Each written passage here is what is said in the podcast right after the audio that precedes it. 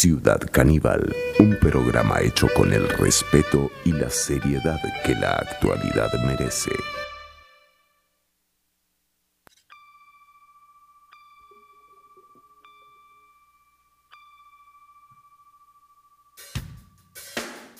Mire, para que le haga uno algo eso tiene que fumarse una hectárea, ¿no?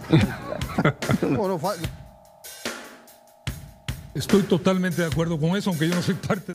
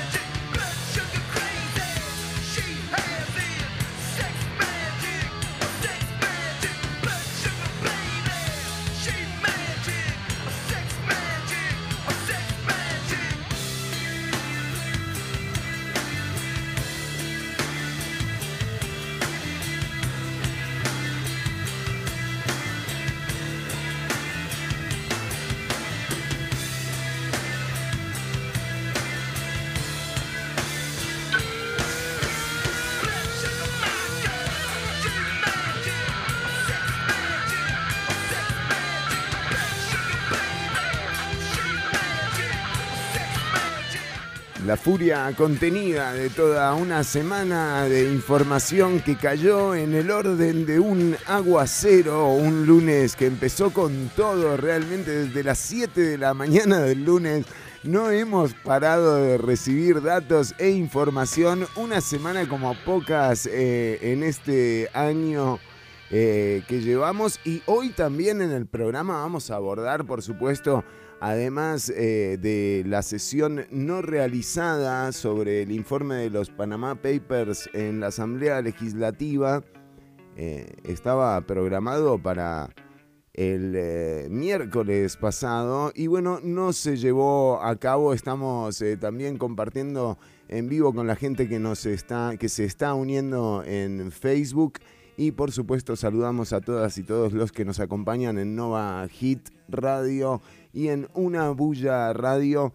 También ya se nos eh, está uniendo Mariela Herrera que va a estar con nosotros en un minutito nada más y les decíamos, además eh, de el caso Cochinilla, el eh, miércoles pasado no se hizo la sesión eh, que iba a analizar el informe de los Panama Papers, un informe que además lleva cuatro años de, tratar de esconderse en la Asamblea Legislativa, un informe que aquí en el programa diríamos que hasta en Ciudad Caníbal lo vimos antes que, las diputadas y los diputados.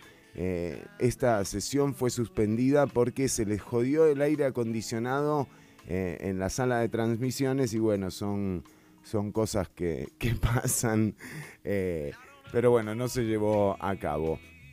Sin embargo, el día posterior, el jueves, ayer, se votó afirmativamente en la Asamblea Legislativa el eh, proyecto de ley de empleo público. Eh, fue eh, una, un proyecto de ley que realmente consumió el tiempo del plenario legislativo en los últimos meses y que finalmente fue desvestido por...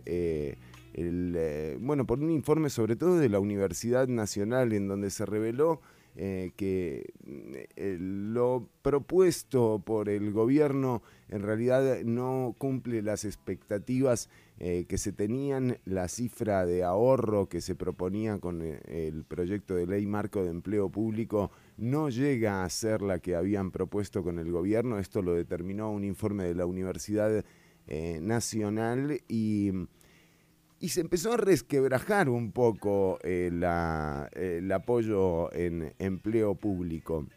A tal punto que, bueno, que la votación de ayer era una votación eh, que requería nada más que la mayoría simple, con 29 votos, o con la mayoría de diputados y diputadas presentes en el plenario, este proyecto iba a pasar el primer eh, debate. El único diputado que no estuvo en la votación fue Erwin Macís, em, que bueno, con las noticias que están saliendo en los últimos días, realmente uno entendería. Em, pero bueno, en general eh, los diputados y las diputadas se hicieron presentes. Este proyecto de ley eh, que ya tiene con una consulta ante la sala cuarta para justamente corroborar sus eh, roces de, con la Constitución.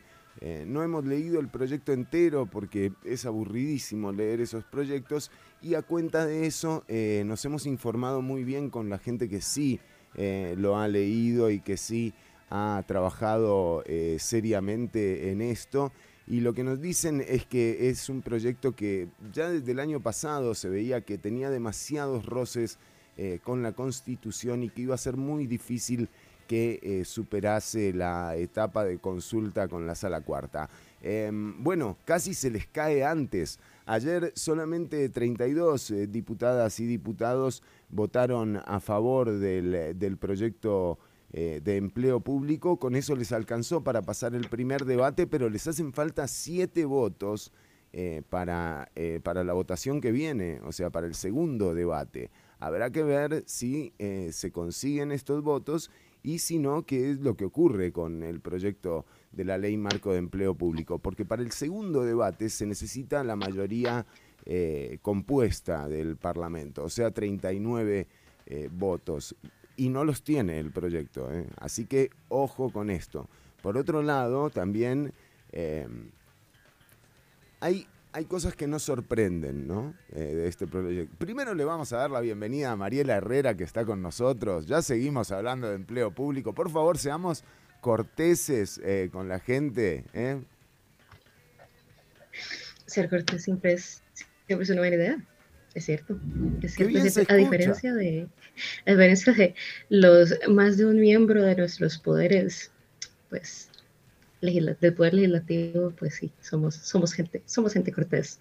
Ahora, es impresionante, Mari, mientras eh, la recibimos eh, acá en la transmisión, eh, decíamos, son 32 diputadas y diputados que votaron en favor, digamos, de este, de este esperpento de, proyecto que, sí, porque es que tiene muchísimos aspectos de los que la sala cuarta ya incluso ya se ha pronunciado, servicio civil se ha pronunciado, eh, lo que se propone aquí eh, no tiene que ver con empleo público, o sea, ha logrado este proyecto eh, concertar, por ejemplo, a personajes tan, tan eclécticos como José María Villalta y, mm, Pedro Muñoz. O sea, es increíble, pero... Pero incluso se pusieron de acuerdo. sí, exacto. O sea, yo no sé, o sea, Villalta a veces es totalmente una, una carta trampa, o sea, yo tengo una idea en general. ¿Quién dice algo al respecto? Más allá de lo que dijo Villalta. Yo me, yo te apoyo, Villalta.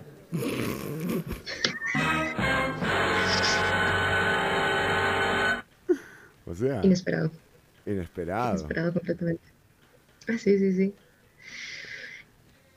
Sí, o sea, digamos, yo lo que estaba, lo que, digo, de lo, de lo poco que yo sé como de, asuntos legales por, por una consulta que hice una amistad que está en los ámbitos legales, sí, digamos, la, la consulta que ellos hicieron a la, digamos, a la, digamos la, consulta que se acaba de hacer a la sala constitucional específicamente, es si es completamente, digamos, es que hay gente diciendo como, bueno, es que no sabemos por qué es que lo están haciendo que completamente legítima. Claro, claro, digamos, porque hay digamos, independientemente de qué suceda con la ley de empleo público, ¿verdad? Que viene, viene en, el aire desde hace ya como un año, este, si hay un lío aparentemente muy fuerte en medio para los, digamos, para los acuerdos ya tomados, si no recuerdo, para los acuerdos ya tomados por sindicatos de trabajadores dentro del área pública bueno, claro, que son las, son las convenciones. que se quedan como en el aire. Claro, son las convenciones colectivas, es la prohibición eh, de realizar convenciones colectivas. Eh, Exactamente. claro. Entonces, ¿qué pasa con las que ya están ahora? Bueno, ¿qué pasa eh, con la entrada en vigencia del salario global cuando, por ejemplo, lo que se plantea es que va a ser un salario, un salario que además no ha hecho el cálculo Mideplan? de hecho, ayer em, o sea, con la salida del informe hecho por la Universidad Nacional en torno al proyecto de ley marco de, empleo público, eh, realmente doña Pilar Garrido queda eh, como mínimo eh, como imprecisa, podríamos decir, en términos de, de, lo que ha planteado que en lo que respecta al, a la parte del salario global, que pretende establecer un salario único base eh, para las empleadas y los empleados eh, públicos. Esto viene a provocar que, por ejemplo, haya personas con 10 años de antigüedad de trabajar en la policía con un salario de persona no titulada eh, que está ganando 400 mil pesos al mes, se va a enfrentar cuando entre en vigencia esta ley marco de, de empleo público, si es que si es que es así, pareciera que no, realmente pareciera que no va a pasar, eh, pero si llegase a pasar, cuando entre en vigencia, las nuevas personas contratadas van a ganar 200 mil pesos más que la persona que tiene 10 años de trabajar. Además, con la entrada del salario global, se eh, congelan los aumentos del sector público. O sea, a las personas que ganaban 400 mil colones, eh, y que van a ganar menos frente a, aquellas personas que se contrate a futuro, eh, les va a tomar creo que 17 años de tiempo eh, en aumentos para llegar a los 600 mil pesos. O sea, es una, es una locura total. Y si a esto le agregamos la objeción de conciencia, o sea, ya aquí, yo creo, y de nuevo, esto uno no se debería asombrar ¿no? del bloque eh, conservador eh, de la Asamblea Legislativa, ¿no? a quienes nunca les han importado eh, la lucha por los derechos de las personas ni por ampliar justamente esos derechos para que haya igualdad y no se discrimine.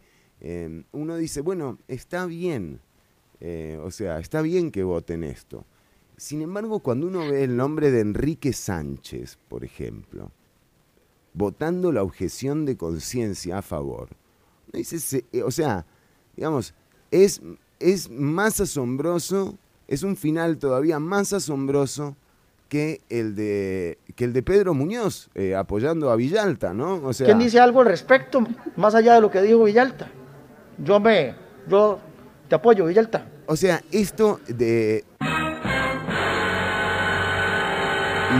Lo de, Enrique Muñoz apoyando la objeción de, conciencia realmente es un insulto y es una traición además, porque si vos formás parte de una minoría, Enrique Muñoz, eh, digo, Enrique Muñoz no, Enrique Sánchez, pobre Quique Muñoz es un amigo mío, eh, de, de Enrique Sánchez, eh, porque es Muñoz de segundo apellido. Pero bueno, si vos formás parte de una minoría, Enrique Sánchez, eh, y esa minoría además te llevó a representarla al Congreso de la Nación y terminás votando en contra de esa minoría, ¿en qué te convertís? O sea, ¿en qué te transformás? ¿Me entendés? Cuando vas en contra de eso, cuando te olvidas de lo que sos, ¿eh? porque eh, una persona declarada abiertamente homosexual o parte del grupo LGBTIQ, eh, no puede votar la objeción de conciencia. No hay. ¿Qué negoció? ¿Qué es más importante que lo que sos? O sea, ¿qué fue? Yo sí algo de lo que me he dado cuenta es que ningún, digamos, una cosa, a la, un grupo al cual perteneces no implica necesariamente que estés de acuerdo. O sea, yo sí, sí algo de lo que me he dado cuenta con el tiempo es eso, digamos, una cosa no, no implica necesariamente, aunque uno esperaría, ¿verdad? Que razonablemente implica, una cosa implicara la otra. No necesariamente. Y de ahí, o sea, lo estamos, lo estamos, viendo, lo estamos viendo directamente. Y es que es la cosa, ¿verdad? La, en las situaciones que sí, el empleo público sí necesita reforma, digamos, desde hace rato sí hay todo un proceso de reforma que se necesita. La, y eh, digamos, o sea, mi opinión es como dice, sí, o sea, sí, sí hemos tenido líos bastante fuertes y el problema es que es- va creando una... y aquí yo estoy comentando, comentando no acerca específicamente de la ley del empleo público, sino como a grandes rasgos en general la situación en la que estamos ahorita es que se está creando una, un resentimiento preocupante desde las personas que trabajan desde el sector privado, que es como una cantidad importante de los costarricenses, hacia las personas que trabajan dentro del empleo público y está creciendo esta como conceptualización de la persona que trabaja en algún lado del empleo público, sea lo que sea, este, como una persona que de una u otra forma está robando dinero o más bien o no, con- no, no se le está haciendo pagado mucho más por el mismo trabajo que una persona en el sector privado. Digamos, y la, Bueno, esa es otra mentira que, que reveló también el, el informe de la Universidad Nacional, Mariela, ya que usted lo menciona, eh, justamente... Digamos, sí, estoy mencionando es- esta, como esta preocupación e idea en torno a, digamos, que se están haciendo entre, entre las personas que trabajan del, del lado privado y del lado público, que es, no, no, no está logrando haber una conexión ahí de por medio. Sí, sí, sí, está esa, esa fisura eh, clara que se ha venido Ujú. trabajando además sistemáticamente por parte de algunos sectores. Pero ahí pasamos al otro tema, ¿no? Mirá lo que pasó el Ujú. lunes. O sea, el lunes, digamos, la empresa privada, yo me acuerdo cuando eh, salió eh, Gisela Sánchez, eh, ¿verdad? A, a decir que, que, bueno, que estaba que estaba aquí el sector privado y realmente, o sea, hubo Un secuencias. mensaje muy breve Sí, eh, para decir ¿Se que el sector privado está aquí, ajá, sí, sí, ahí está, ahí está, aquí. sí, sí, sí. Pero, pero lo más El curioso, hay aquí. segunda parte, exacto, aquí exactamente. y estamos para apoyarlos. ese es el problema, ese es exactamente el problema. Es, es El sector fuerte. privado está aquí Ajá, ajá. Hubo segunda parte, hubo ¿Sí? segunda parte. Eh, sí, sí, sí, sí. Y Y estamos para apoyarlos. bueno, gracias, no gracias, eh, porque realmente aquí sí está el- ese tema. Qué Eh, buena ayuda. Justamente, ¿no? O sea, la corrupción mm, y el ataque a la corrupción, y nosotros hablábamos de esto hace 20 años, eh, cuando el PAC se fundaba, cuando empezaba a salir el tema del PAC. Eh, esa bandera de la ética iba a durar poco, porque en realidad la, la corrupción es transversal a cualquier sistema en el que haya participación de personas. Exactamente, O sea, exactamente. Siempre, o sea, no importa qué tan ético digas que tu grupo, lo que Exacto. sea, todas las ideologías, independientemente de lo mágicas y perfectas que sean, siempre van a haber corruptos de por medio, porque eso no es un fenómeno ideológico, es un fenómeno humano. Exactamente, Siempre un. Exactamente. Entonces también esa, esa idea ¿no? de perseguir eh, la, la corrupción a través de- del, del- del sector público ha permitido también que, eh, que estas empresas eh, no solo eludan, evadan de manera sistemática, eh, sino que además también sobornen, coimeen eh, y arreglen licitaciones. Ahora, uno dice, H. Solís y Meco han construido básicamente el país durante los últimos 50 años. El país lo han hecho H. Solís y Meco. Fíjate en tu casa, porque podría estar construida por H. Solís y Meco. Eh, y recién ahora el OIJ nece- necesitó 700 tombos, 57 allanamientos, para darse cuenta de que algo raro había con las licitaciones. Eh, o sea, digo, ¿dónde estuviste? ¿Dónde estuviste? ¿Dónde estuviste todos estos años, OIJ? My God. O sea, es muy Es decir, es como fuerte que, o sea, también. esos contratos no se acaban de firmar, esos contratos vienen firmados de años. Es que ahora místicamente de repente, Apareció. exacto, Bueno, ay, wow, pero ¿qué Y ahí se van entrelazando, ¿verdad? Estos, estos, esto que veníamos hablando, empleo público, la percepción que tenemos sobre el empleo público, cómo cambió también la percepción que tenemos eh, sobre la empresa privada en los últimos días. Y aquí hay que ser, hay que ir con bisturí. Porque, eh, digamos, esta gente que participa en estas estructuras a través de las cuales se evade, se elude, se corrompe, se lava dinero, eh, se llega a la Asamblea Legislativa, se elaboran proyectos de ley, se financian campañas, no son todas y todos los empresarios.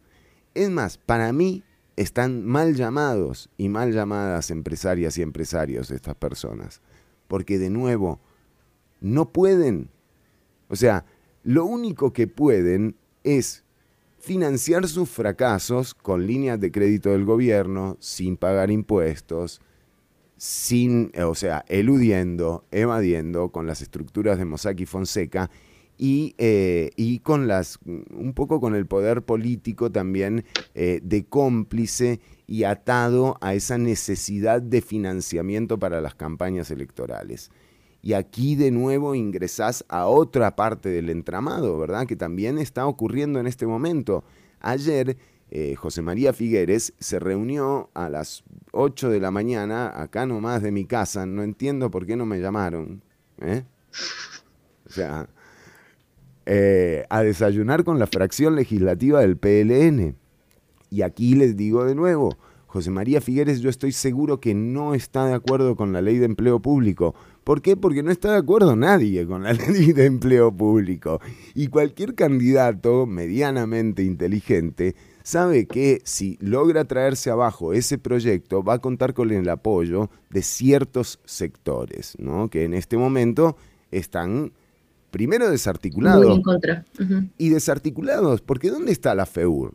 O sea, ¿dónde están los estudiantes y las estudiantes eh, universitarios? No aparecen por ningún lado. Esa FEUR es un desastre realmente.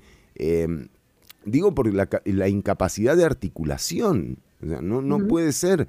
Eh, siempre la universidad tiene algo, tiene una reflexión, tiene un movimiento que representa los intereses y además, les digo, o sea, pocas personas se van a ver tan afectadas por la ley de empleo público como las estudiantes y los estudiantes. O sea, esto es así, porque hay gran parte de la autonomía universitaria que El problema queda, con el estudiantado es que... Que queda a merced No sé, que el estudiantado, el estudiantado lo que quiere es que sus profesores dejen de ganar 9 millones de pesos. Pero el problema es que se ha, se ha, ¿cómo se explica? ¿Cómo se, digamos, se ha visto que ese traslape, digamos, hay una gran preocupación de que ese, digamos, ese corte, en vez de hacerse en pensiones millonarias, ¿verdad?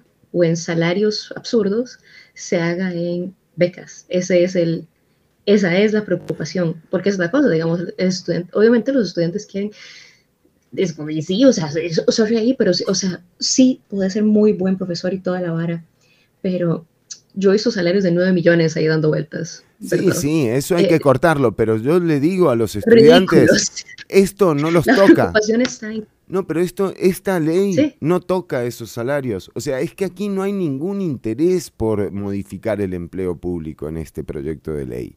Aquí no hay ningún interés por, co- por cortar justamente esos salarios. Aquí lo que hay es un saludo a la bandera eh, y sobre todo eh, esta cuestión de pasarle la evaluación y los nombramientos eh, y distribuirlos entre Mideplan y, el, y Servicio Civil, em, Servicio Civil es un cascarón, o sea, digamos, no es una institución que esté en la capacidad como para definir, eh, ni tiene la independencia necesaria como para definir, por ejemplo, puestos de profesores universitarios, ni el conocimiento necesario como para designarlos. Y por otro lado está Mideplan, que es un puesto que asigna cada presidente de turno. O sea, es una buchaca de nombramientos lo que se están echando encima. Y esto es súper delicado porque ya vemos la facilidad con la que algunas eh, empresas se aprovechan para eh, justamente incidir en eh, cuestiones políticas como pueden ser obras públicas, esa toma de decisiones, claro. nombramientos, porque es que aquí el tema de nombramientos en Conavi es clave, porque, eh, o sea, no es solamente la empresa privada, es los familiares que trabajan de la empresa privada en el CTP, eh, los otros que trabajaron en la empresa de transportes, pero ahora son del Conavi, el que era de la empresa de construcción, pero ahora pasó a Conavi.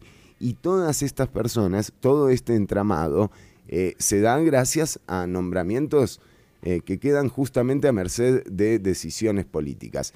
Eh, por eso este proyecto realmente es, es tal cual lo han definido algunas diputadas y algunos diputados, una defecio, y ojalá que, por ejemplo, Enrique Sánchez, y yo quiero hacer, quiero ser puntual con Enrique Sánchez, eh, ojalá que Enrique cambie su voto. Tiene la oportunidad, tiene la oportunidad de no traicionarse a él mismo, porque esto, o sea, de la objeción de conciencia, yo se lo entiendo a Jonathan Prendas. Es una porquería. Gracias, Jonathan. Eh, sí, muy bien. Pero a Enrique Sánchez no se lo acepto, realmente. Eh, porque no, no, no, puede, no puede estar eh, legislando, haber llegado a la Asamblea Legislativa a, eh, a, desbaratar una lucha que, que sí ha llevado a cabo él, que sí ha tenido, que sí ha logrado poner en la picota y ahora realmente esto es, es, una traición. Así que yo espero que algunos de los diputados y las diputadas también reviertan eh, sus votos, eh, aunque sea como, como, una, como una señal, como una venia de que, de que, bueno, de que no todo está perdido, ¿me entendés? O sea, que todavía quedan principios, valores, o sea, que no vale la pena negociar eh, por nada, por nada, porque una vez que vos abandonás lo que sos, el regreso es durísimo. Y, y, en este abandono, Enrique Sánchez nos devuelve al closet a todos, pero a todos, o sea, él incluido, él adelante entrando al closet, eh, pero a todos los demás nos pone en esa condición, porque no vamos a poder, eh, digamos, yo decía, a los estudiantes les, jode la ley de empleo público, pero en realidad a todas las usuarias de- del aparato estatal nos, nos jode esto, porque también hay puestos en la caja, porque también hay situaciones, por ejemplo, en donde el conocimiento de derechos humanos, de, de- del avance de estos derechos humanos, requiere de capacitaciones. Y la objeción de conciencia es justamente una traba para que esto ocurra. Y eso realmente es, eh, es delicado, es delicado. Eh, pero bueno, queríamos abrir con esto y también tenemos algo de los Panama Papers y por supuesto cuando está Mariela Herrera con nosotros, nos, eh, nos, nos puede regalar eh, a- algún, algún atisbo, atisbo de, de avance. Sí, sí, yo, yo, yo lo que trato es de, de hablarles de, de informaciones y, y tal vez, digamos, porque esa es la cosa, ¿verdad? Queridos y queridos radioescuchas, eh, este programa tira opiniones, ¿ok? Muchas, muchas opiniones. O sea, obviamente hay, obviamente hay Propias, basadas en datos en cómo se interpretan los datos, pero estén conscientes de eso, ¿verdad? Este, yo les trato de traerles como un proyecto o un concepto muy concreto que es como, ok, sí, esto, esta cosa que yo traigo es, es objetivamente cierta. Muy bien, mire usted, aquí tenemos algo, por, por fin la veracidad, ¿eh? por fin la veracidad, es lo que nos hace falta. Por fin la verdad, exactamente. Si no, yo les voy a hablar un poquito hoy acerca de este, un proyecto del TEC de desarrollo de biocontroladores, específicamente hongos como biocontroladores. Nada más como para decírselos por encimita, un biocontrolador es básicamente un, un producto no sintético que se utiliza para controlar plagas en los cultivos. Entonces puede ser un hongo, puede ser un bicho, puede ser cosas de ese tipo. Entonces recientemente se hizo un proyecto de un, bio, de un hongo como bio, biocontrolador que es sumamente eficiente, es mucho más barato y va a contribuir un montón tanto a eh, que se rebaje el uso de plaguicidas en un montón de cultivos y para que los cultivos en sí sean más eficientes. Bueno, Entonces, bien, bien, bien por el, eh, por el cosas útiles. Sí, por supuesto, sin, eh, sin duda. Y también en un ratito, porque atención, 15 meses eh, de pandemia, yo creo que ya estamos para el balance, ¿no? O sea, como entre lo que nos dejó la pandemia, eh, lo que ocurrió con la pandemia, las masas madres truncadas, ¿verdad? O sea, de hecho hay gente que 15 meses después todavía está esperando que crezca la masa madre. Ya está, abandonalo, ya fue, no pasa nada. Hay otra gente que incluso abrió la refri y, y lo, lo absorbió la masa madre y está en- ha desaparecido en masa madre, gente. ¿No? Más de uno, más de uno. O que su ma- masa madre murió y ahora está en un tarro que todo el mundo le tiene miedo como Ah. intentar abrirlo. Entonces ya nada más es una cosa ya Es un en la asco. parte de atrás del refri que nadie menciona. Sí, sí, sí. Eh, bueno, y por otro lado también está eh, eh, la rigurosidad de Maricondo, eh, que fue un boom eh, al principio de la pandemia. ¿Se acuerda? Eh, ese rigor. hace sentirse nostálgico por los principios de la pandemia, como, ay, cuando todo el mundo estaba haciendo pan y todo el mundo estaba así como haciendo rutinas de ejercicio en la casa. Ahora decime, eh, mandame tu pack de nudes, por favor, porque no puedo más. O sea, ya abandoné todo lo demás, ¿viste? Pack, pack, pack. No, ojo. Puede sonar partidista esto. Eh, ok, pero decíamos eh, que, que sí, que la rigurosidad de Maricondo, bueno, hoy vamos a abordar justamente, vamos a traer a Maricondo a la realidad, eh, o sea, te vamos a decir la verdad de cómo... como si ella fuera, como si fuera Exacto. un personaje ficticio. Exactamente, la vamos a traer a, a la realidad, la vamos a sentar a Maricondo en el tercer mundo y le vamos a decir cómo es que realmente, eh, qué necesitas para acomodar eh, tu cuarto. eh, ahora que ya han pasado 15 meses, ¿no? Y que ya no tenés ganas de andar doblando las cosas como Maricondo, eh, nosotros te vamos a resolver ese problema en el programa de hoy. Así que eh, a todas y todos los que escuchan se pueden comunicar eh, con el programa a través del 7271-3149, 7271-3149. Recordad que ahora cortamos el video, pero seguimos con la transmisión en audio a través del link o los links que están en el posteo. Así que eh, seguí escuchando el programa, queda mucho programa por delante.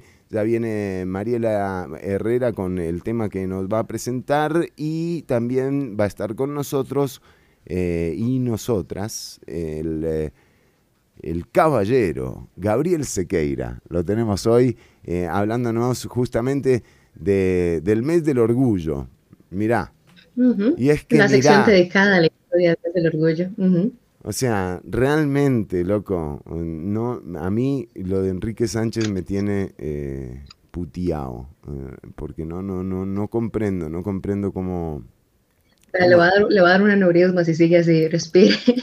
No, y el otro día escuché a, a Die- Diego País. eh, eh, a Di- Diego País me dio dolor de cabeza el otro día que lo escuché.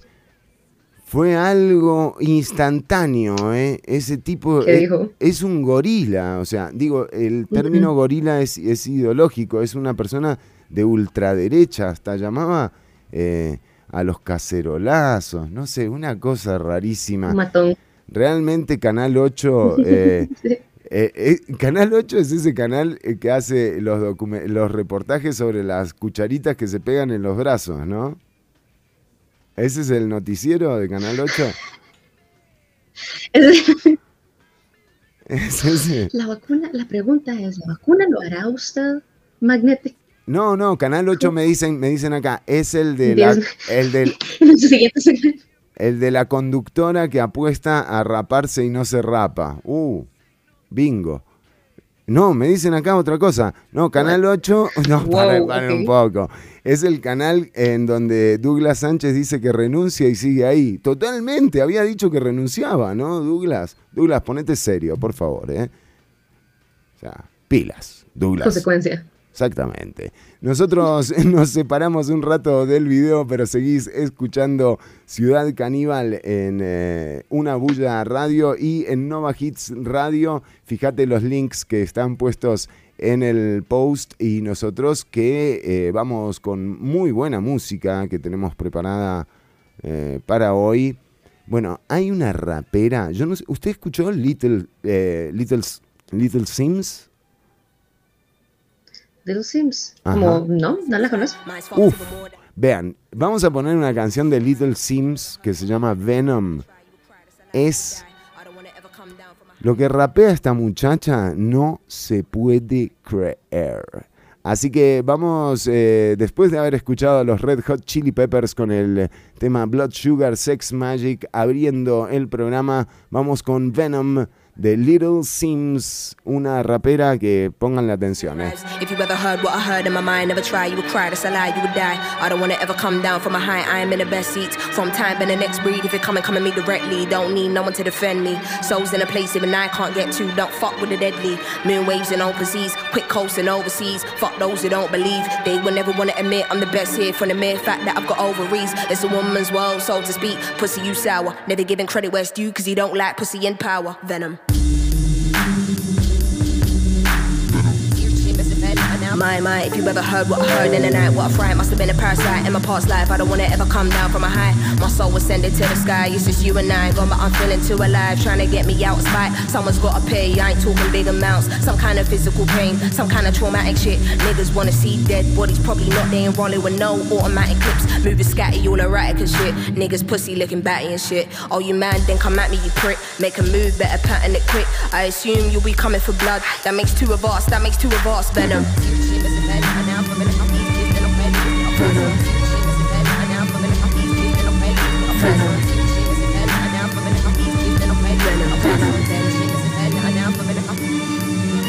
Nighttime today like we roll trees. Save lives made minds that go deep. Oh, he wouldn't have guessed I'm so chill. Part of the day in the life you won't see. Part of the day in the life you can't be here for. It's the day in the life of OGs. Dealing with inner demons I won't leave. Not a word you will listen when my soul speaks. Down I go, so follow me, follow me, follow me. Actually, don't follow me, nobody bother me. I'm a mess, honestly, fuck all your policies. They wanna kick me down and demolish me. Use me and fucking abolish me. I don't wanna hear no apologies.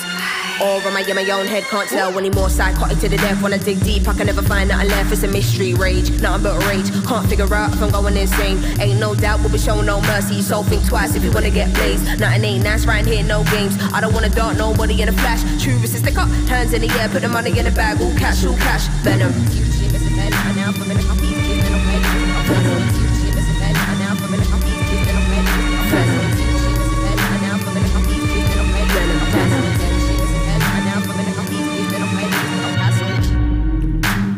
Se llama Little Sims.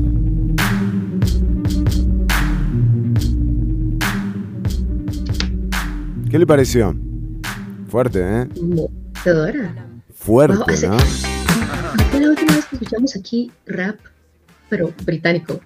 Es verdad. Es Yo no recuerdo. Yo no lo recuerdo. Sí, sí, sí, sí, sí. ¿No? Es- ¿No ha sucedido? A ver. Bueno, ya venimos con más Ciudad Caníbal. Eh, Vamos a, vamos a un, eh, ya que, cómo no. Yeah. Y This album sí, is dedicated to all the teachers that told me I never amount to nothing. To all the people Obvio. y sí, obvio.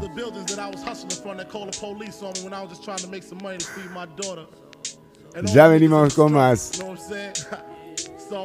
Si no la conoces, eh, yasameala. I used to read Word Up magazine, Salt and Pepper and Heavy D up in the limousine, hanging pictures on my wall. Every Saturday, rap attack Mr. Magic Molly Mall. I let my tape rock till my tape pop, smoking weed and bamboo, sipping on private stock. Way back when I had the red and black lumberjack with the hat to match. Remember rapping Duke? The hard. You never thought that hip hop would take it this far. Now I'm in the limelight cause I rhyme tight. Time to get paid, blow up like the world trade. Born sinner, the opposite of a winner. Remember when I used to eat sardines for dinner? Peace to Ron G, Brucey B, Kid Capri. Funk Master Flex, Love Bug, Star Ski.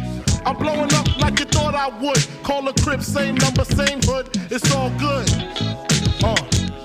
And if you don't know, now you know, nigga. Uh. You know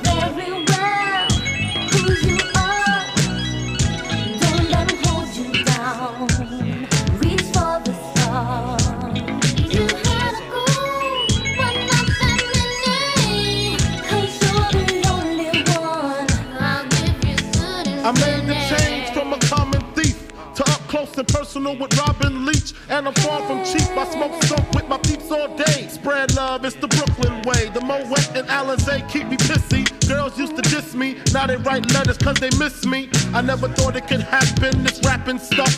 I was too used to packing gats and stuff. Now honeys play me close like butter play toast. From the Mississippi down to the East Coast, condos in Queens, indo for weeks.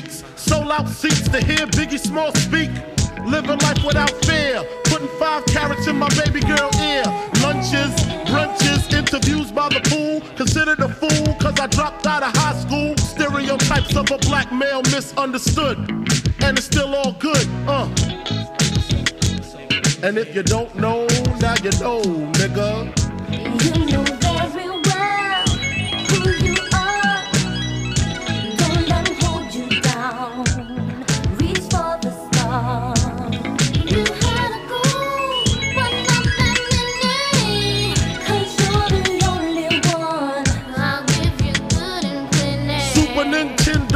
Genesis. When I was dead broke, man, I couldn't picture this. 50 inch screen, money green, leather sofa. Got two rides, a limousine with the chauffeur. Phone bill about two G's flat. No need to worry, my accountant handles that. And my whole crew is lounging, celebrating every day, no more public housing. Thinking back on my one room shack, now my mom pimps a act with minks on her back. And she loves to show me off, of course. Smiles every time my face is up in the sauce. We used to fuss when the landlord dissed us. No heat, wonder why Christmas missed us. Birthdays was the worst days. Now we sip champagne when we thirsty. Uh, damn right, I like the life I live. Cause I went from negative to positive, and it's all. And if you don't know, now you know, nigga. Uh. You know very well who you uh, are. Uh, Uh-huh. And if you don't know, now you know, nigga.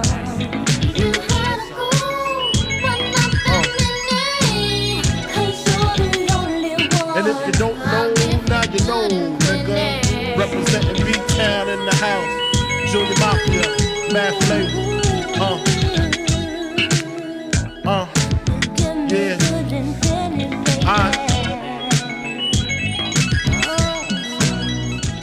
Bueno, y seguimos en Ciudad Caníbal. Ahora vamos a entrarle a este tema que también es eh, de actualidad. Bueno, hubo cumbre entre Biden y Putin. No sé si arreglaron todo.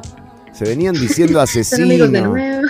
Son amigos de nuevo. Eh, les digo que, o sea, qué nervios, ¿eh? Qué nervios un demócrata en el poder.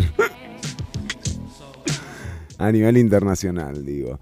Eh, pero decíamos que también se habló de, cumbre, eh, de la cumbre del G7, del cambio climático, eh, y justamente en esos, en esos avances nos va a poner en autos Mariela de lo que se está haciendo en el TEC, ¿no? Exactamente. Yo me quedé como, o sea, yo, yo- del, del G7, yo estaba así como, "Ay, ¿qué, qué artículo de internet puedo sacar inmediatamente? Así en los próximos 5 segundos. Puta. A mí nadie me, Me avisó cago esto. en Fernando. Eh, no, yo les voy a hablar de avances de, de, de otra índole, este, porque mi, mi área de conocimiento no está tanto en, en o sea, es que honesto, ok, vea, vea, Chireni, Dígame. Seamos Ustedes- honestos, por primera vez en este programa, en ustedes 20 de esos- años de programa. Usted es de las pocas personas que de alguna forma no se cansan de hablar y discutir y consumir política en todo momento, Claro. porque a mí me sucede que después de unos, no sé, cinco minutos ya como de enfermarme viendo mi feed de noticias, yo ya no puedo y tengo que ir a ver un video de dinosaurios, porque todo el dolor en el mundo lo cura un documental de dinosaurios. Estoy, estoy convencida, ¿ok? Total. Entonces yo digo, oh, wow, ¿cuál fue el artículo más reciente acerca de la configuración del espinosaurio? Eso Oh. es fascinante. Y ya toda la tristeza deja mi cuerpo. Qué bueno, qué, qué, qué fácil también, ¿eh?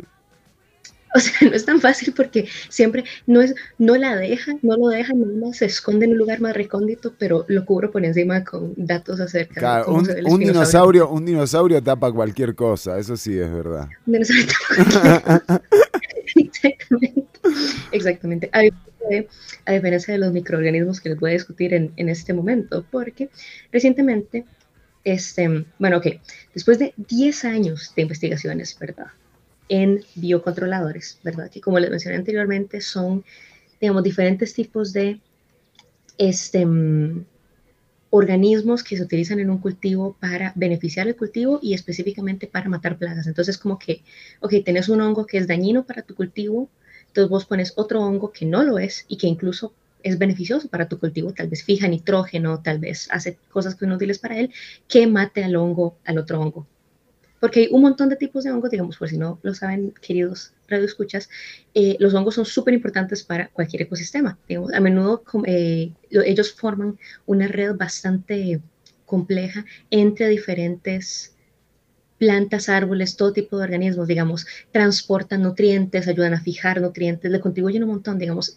Yo me acuerdo ver un estudio acerca de cómo, digamos, había, hay cultivos, había, digamos, no cultivos, este, mm, zonas forestales en las cuales había plantas que deberían no estar en buenas condiciones, que no deberían estar teniendo acceso a nutrientes, pero que de alguna forma lo tienen, y es porque a través de la red de hongos que tienen, se comparten nutrientes y se comunican entre ellos. Es el Internet de las plantas, ¿verdad? Son, son muy importantes Wow. los hongos. Sí, sí, Es- sí. Exacto, es lo que tenemos que saber aquí.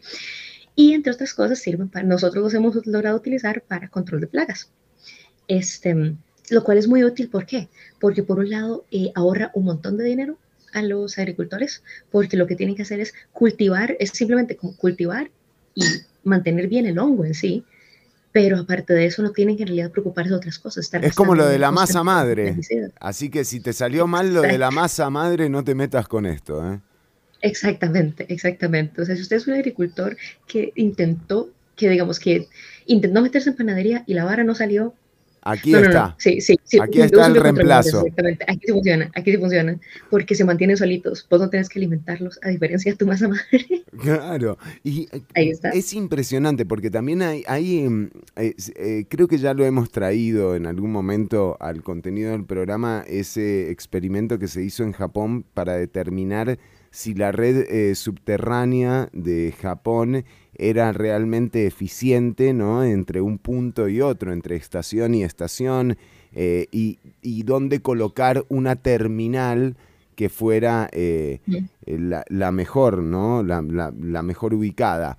Eh, y para esto mapearon de varias formas con una maqueta hecha en acrílico y poniendo alimento en distintas, en distintas, en lo que serían las estaciones de esta maqueta, eh, y pusieron un hongo justamente para ver cuál era la, la forma de desplazamiento que, que era más conveniente para llegar a uno de estos lugares. Los hongos se utilizan para todo, ¿no? Eh, es, es increíble.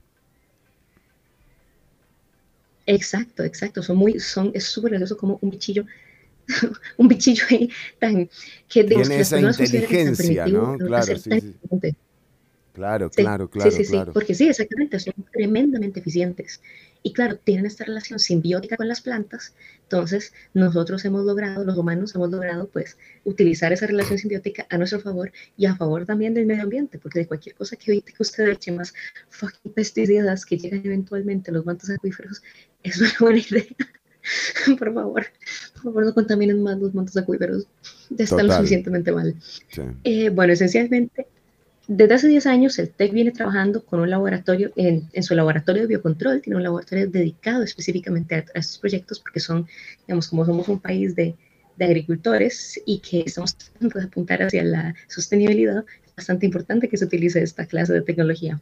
Este, el laboratorio de biocontrol, de paso, es parte del Centro de Investigación en Biotecnología, ¿verdad? Entonces abarca varias áreas diferentes. Crearon una tecnología que mejora estos insumos biológicos, ¿verdad? Que atacan las enfermedades de los cultivos.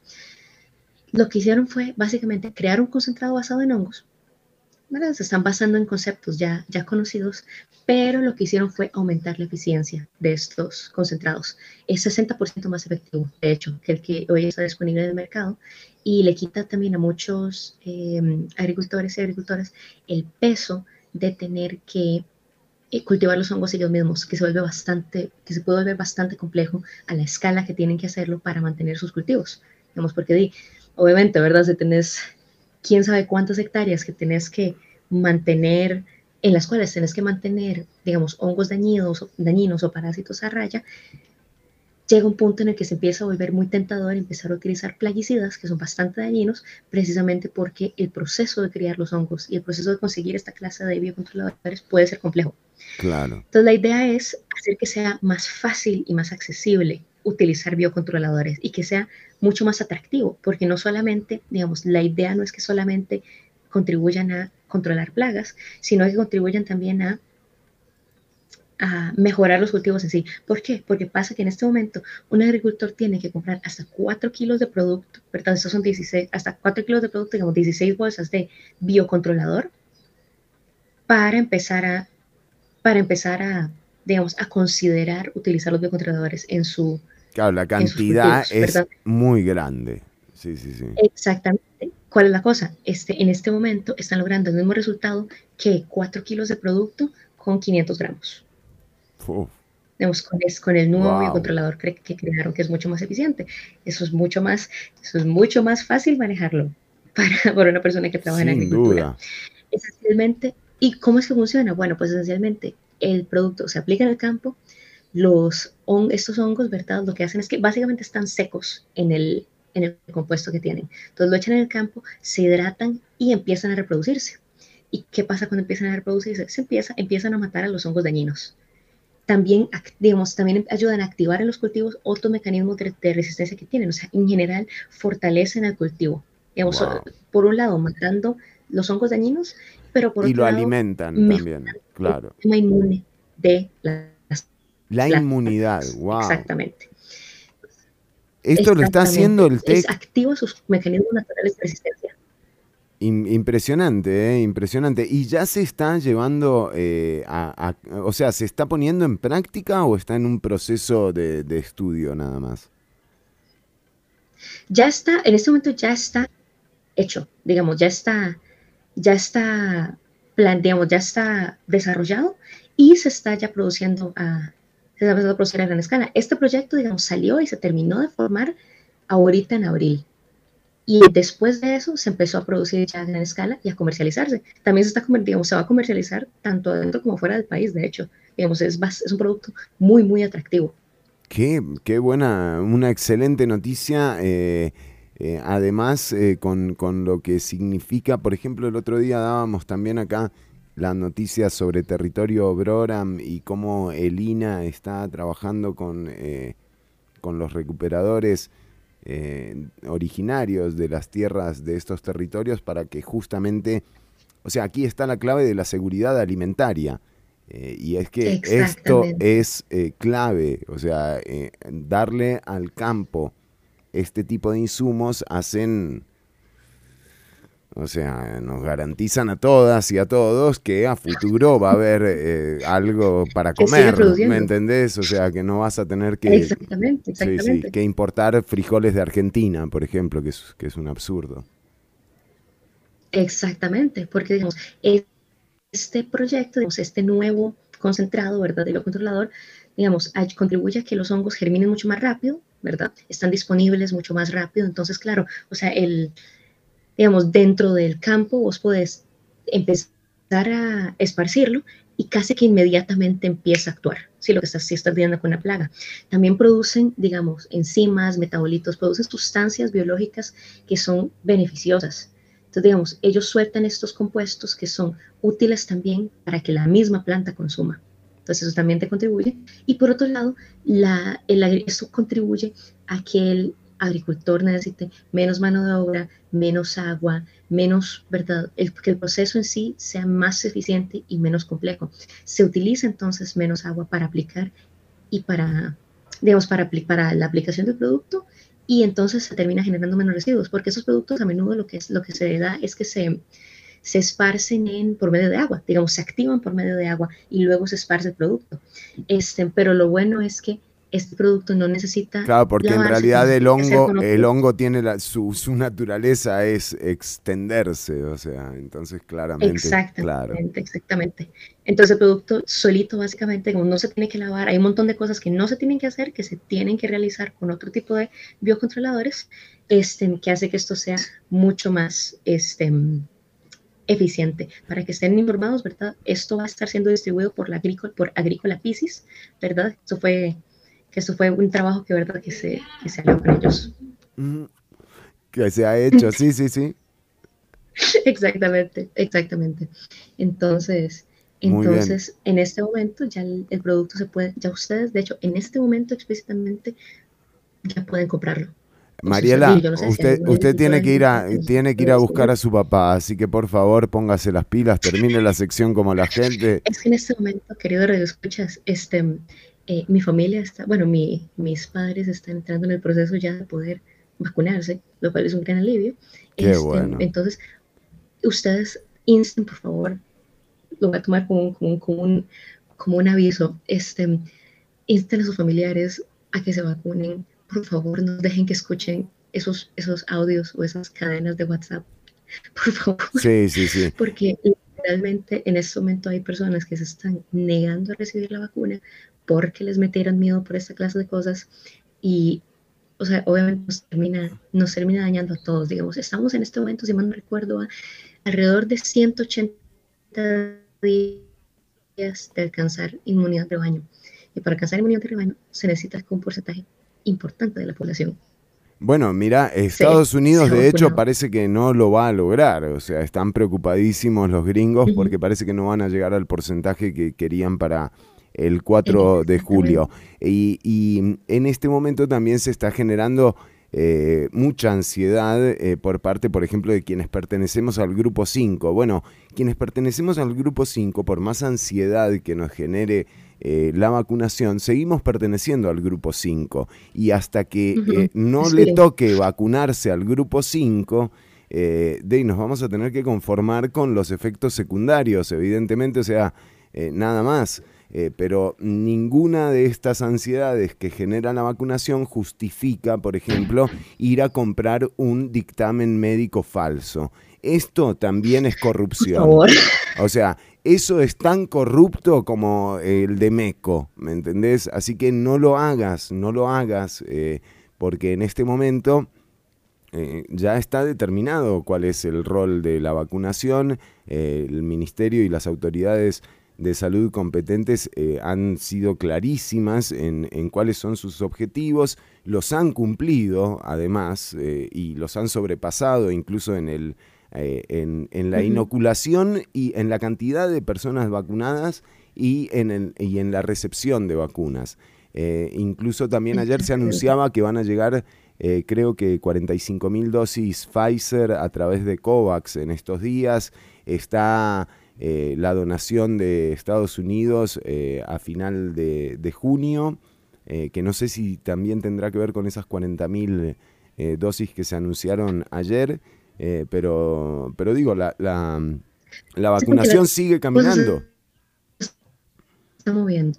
Sí, sí, se está moviendo y de exacto, hecho, exacto, exacto. Digamos, Obviamente ha habido problemas y ha habido, ya ha habido líos, pero se mueve. sí, sí, sí, se mueve y se mueve según la expectativa de, de las autoridades de salud, ¿no? O sea que, eh, que en eso hay que, hay que No, seguir. además, no hay sea- motivo para desconfiar, entonces, ¿para qué vas a entrar en ese juego sucio de ir a buscar un dictamen médico falso? Realmente eh, me parece terrible, terrible Sí, eso. Sí, sí. Y si sos parte del grupo 5, us- digamos, las personas, que es verdad que estamos en el, en el último bloque de vacunación, es porque hemos tenido una gran suerte. Claro, Ustedes, por. X o Y razones, no, no son parte de las personas que están en más peligro de enfermedades, de enfermarse de gravedad por COVID o de morir por COVID, perdón. O sea, Sí, le estás sacando es una vacuna a la- alguien. por las vueltas de la vida han tenido mucha suerte. Sí. Es que ya sé que ustedes están por debajo, ya sé que estamos por debajo de la edad que el COVID ataca con más fuerza, o porque no tenemos condiciones de corazón o de asma, digamos que son las personas que en este momento ¿verdad? se tienen que vacunar. Piensen en eso, o sea, Claro. si usted le quita la vacuna a otra persona, esa otra persona que está en mucho más peligro de verdaderamente ser dañada por esta enfermedad. Sí, sí, sí. Digamos, si usted tiene 35 años sin ninguna condición Sí, aguantá, cuidate, seguí lavándote las manos, usá barbijo, o sea, bien, listo, exactamente, exactamente. Exacto. Sí, no, no, no. Exacto, exacto. Vas a estar bien, vas a estar bien. Y es un acto de O sea, corrupción, es un pues, acto de es. corrupción. Exacto, es un acto de corrupción. un acto de Es, corrupción, es, es quitarle el campo en la fila a una persona que lo necesitaba de verdad. claramente, ¿Cómo se claramente. Así que, así que eh, eh, de nuevo, eh, yo entiendo la ansiedad porque también la vivo, eh, es pero sí, claro. claro, pero también eh, eh, nada, no hay ninguna razón o motivo. es saludable.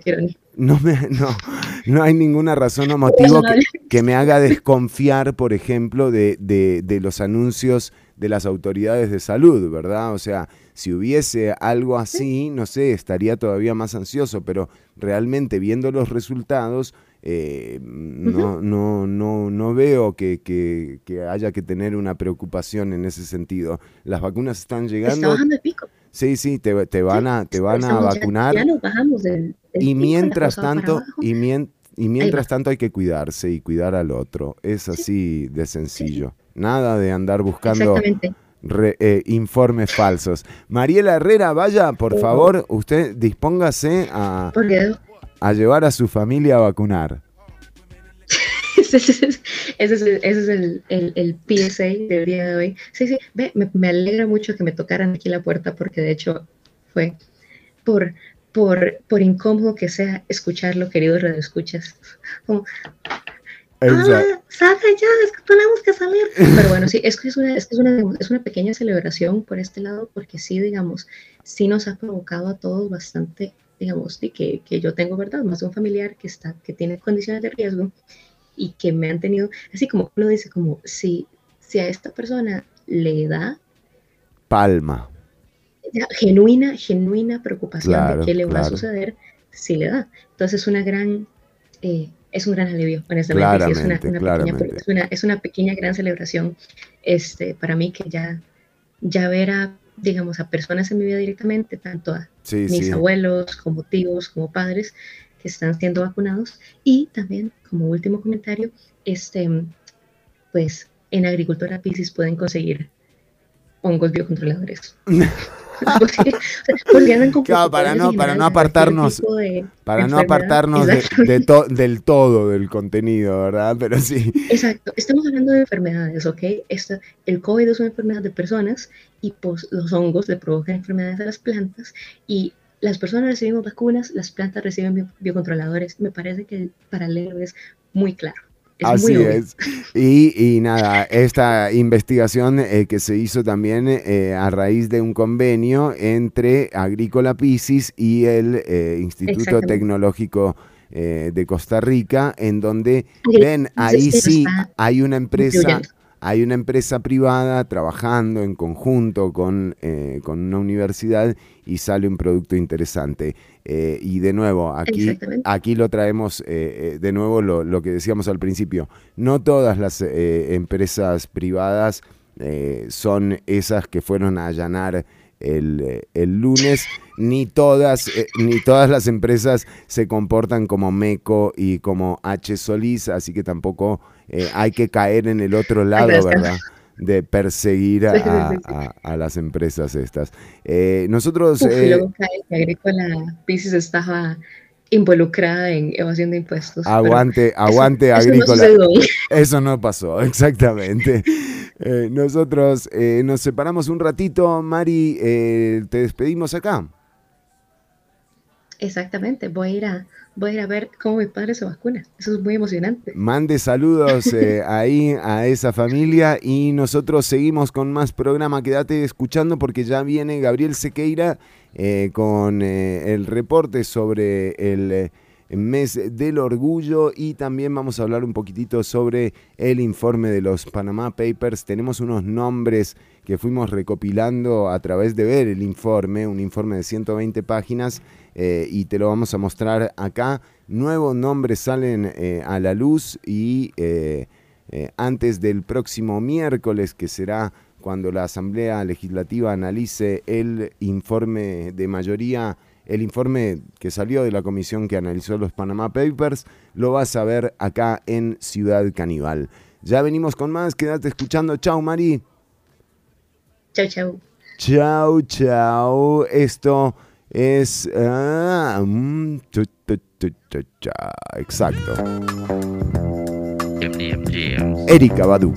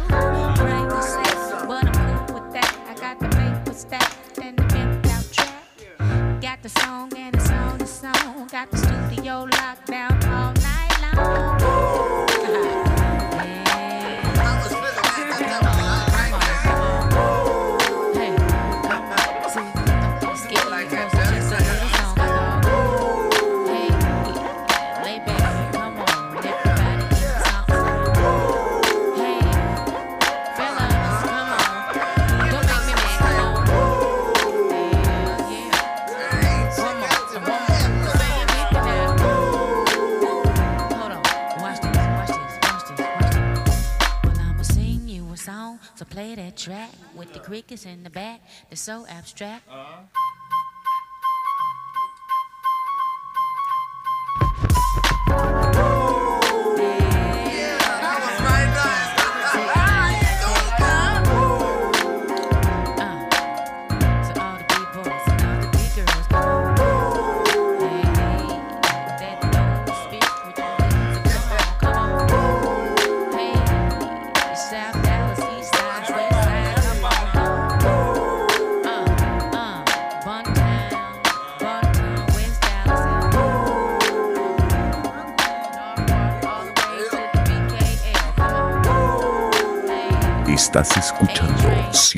Ciudad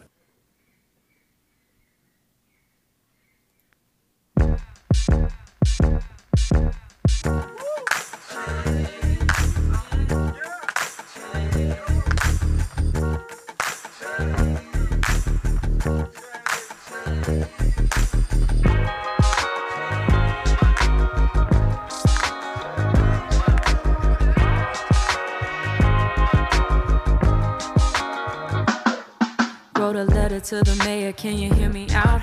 Wanna talk on all the issues that I care about. Speak free, keep the peace when we say it loud. Meeting all my people at the city council. Pay attention so I know my rights. Education's gonna change the cycle. Volunteer, I could help a life.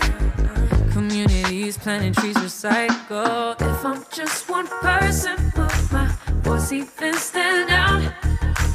Can I make a difference if I don't even know how to change? I don't even know how to change. We don't even know how to change. I wanna know how to change. Information's all around. Go out and vote, cause I know it counts. Count the payment and act now. Make a statement and say it proud. Oh, from the street to the hill, join a campaign. Don't have to wait for someday just to have change. No, you're never too young to make a difference. You have the power to be an active citizen. If I'm just one person, my voice even stand out? Can I make a difference if I don't even know how to change?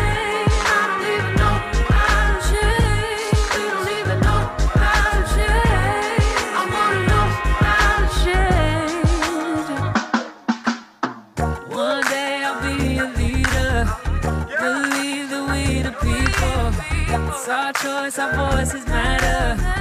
Make plans to take an action.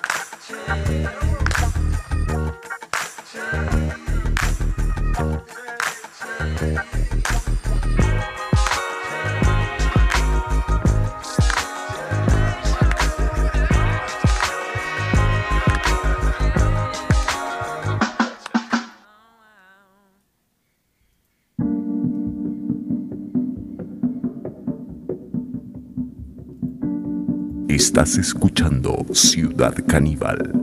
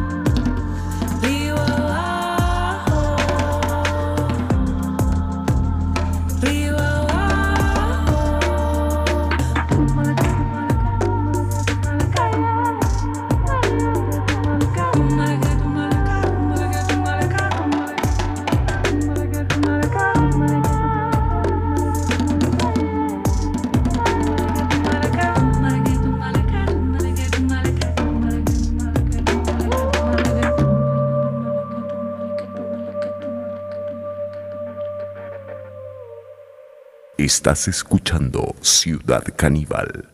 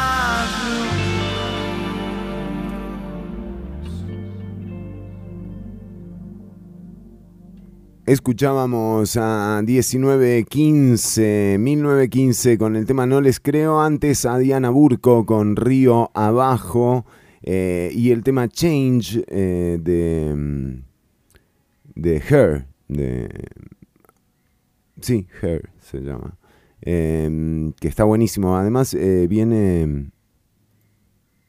Sí, viene en una, en una serie, ¿no? En We the People viene el tema de, Her. Está buenísimo, un soulcito así eh.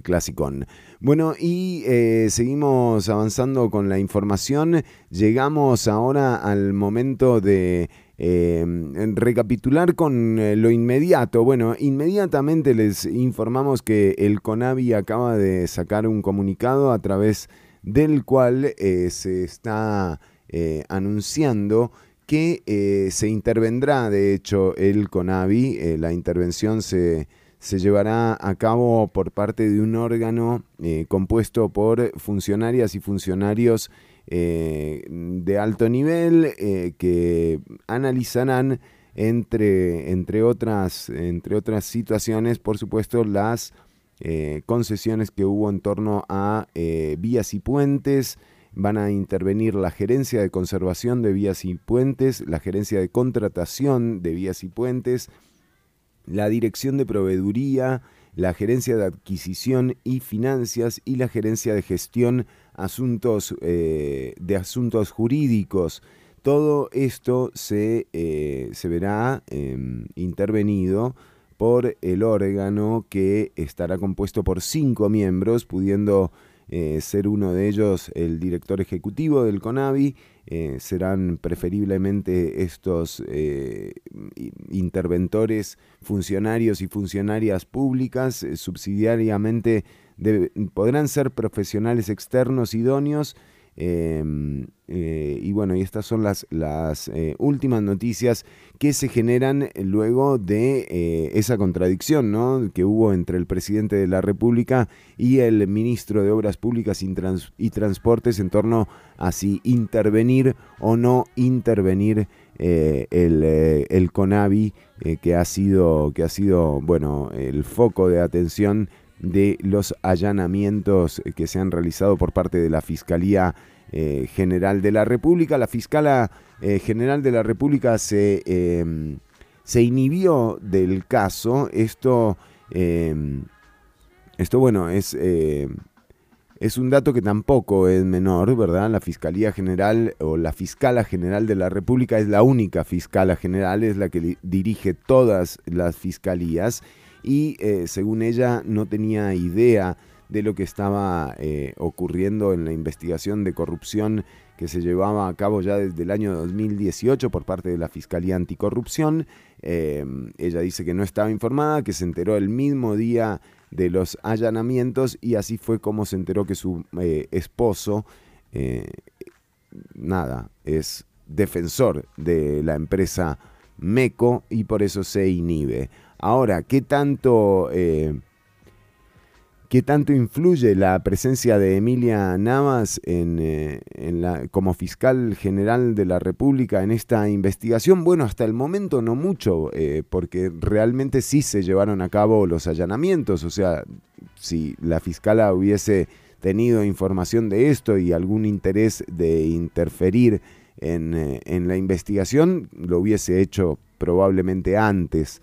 Eh, digamos, no hay un indicio que te haga sospechar de que, de que se haya intervenido. Ahora, eso tampoco quita eh, la sospecha de lo que ocurre ¿no? cuando una persona que es defensora de una de las partes, en este caso de MECO, eh, convive con y tiene una relación de matrimonio, matrimonial, con la fiscal general de la República. ¿Qué pasará de aquí en más? Bueno, lo veremos porque aquí la Fiscalía General de la República también tiene mucho que demostrar, ¿verdad? Si, de nuevo, si la ley anticorrupción solo sirve para eh, hacer allanamientos y termina eh, sin, sin condenados y sin eh, imponer las responsabilidades del caso, sin descifrar la verdad real de los hechos, tampoco sirve para mucho, ¿no? Entonces, eso también lo tiene que demostrar la Fiscalía General la República. Está con nosotros Gabriel Sequeira. Gabo, bienvenido a Ciudad Caníbal.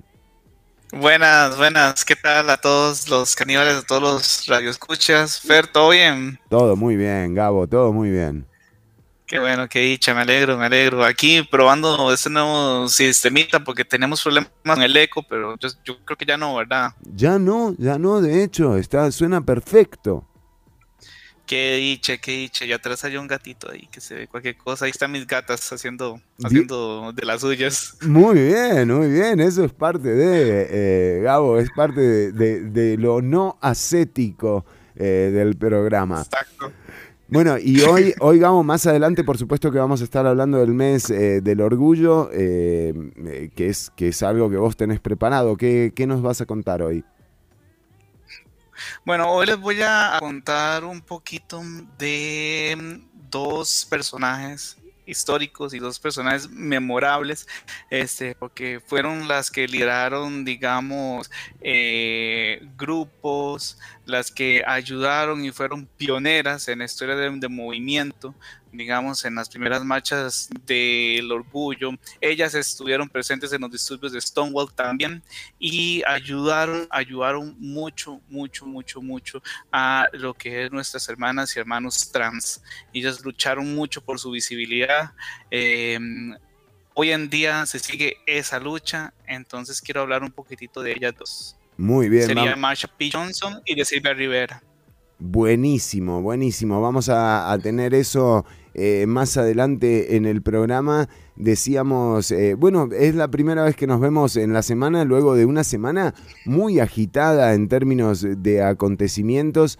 Eh, justamente también abríamos el programa eh, charlando sobre la ley de empleo público, sobre este tema de la objeción de conciencia eh, y, cómo, y cómo también se va resquebrajando el apoyo que, que tiene la, la ley de empleo público. Ya ha sido enviada la consulta constitucional eh, encabezada por el diputado Villalta y apoyada por 15 otros eh, diputados eh, para ver, para que la sala cuarta se pronuncie sobre, sobre esto, pero justamente en el mes del orgullo nos encontramos con, con esto, ¿no? Con, con- con una ley que promueve la objeción de conciencia, que es justamente el aprendizaje, el entender que, que hay que mejorar, el entender que hay mucho que aprender en torno a, a grupos eh, minoritarios discriminados sistemáticamente, eh, justamente viene a poner un muro frente a esto y realmente eh, nada, es, es- es una pena que, que se haya- que haya pasado esto. Exacto, eso es un muro, Fernando, y es un retroceso también. Y para mí es una falta de respeto muchas de las luchas que se han llevado, muchos sufrimientos, muchos castigos que han llevado ya la gente.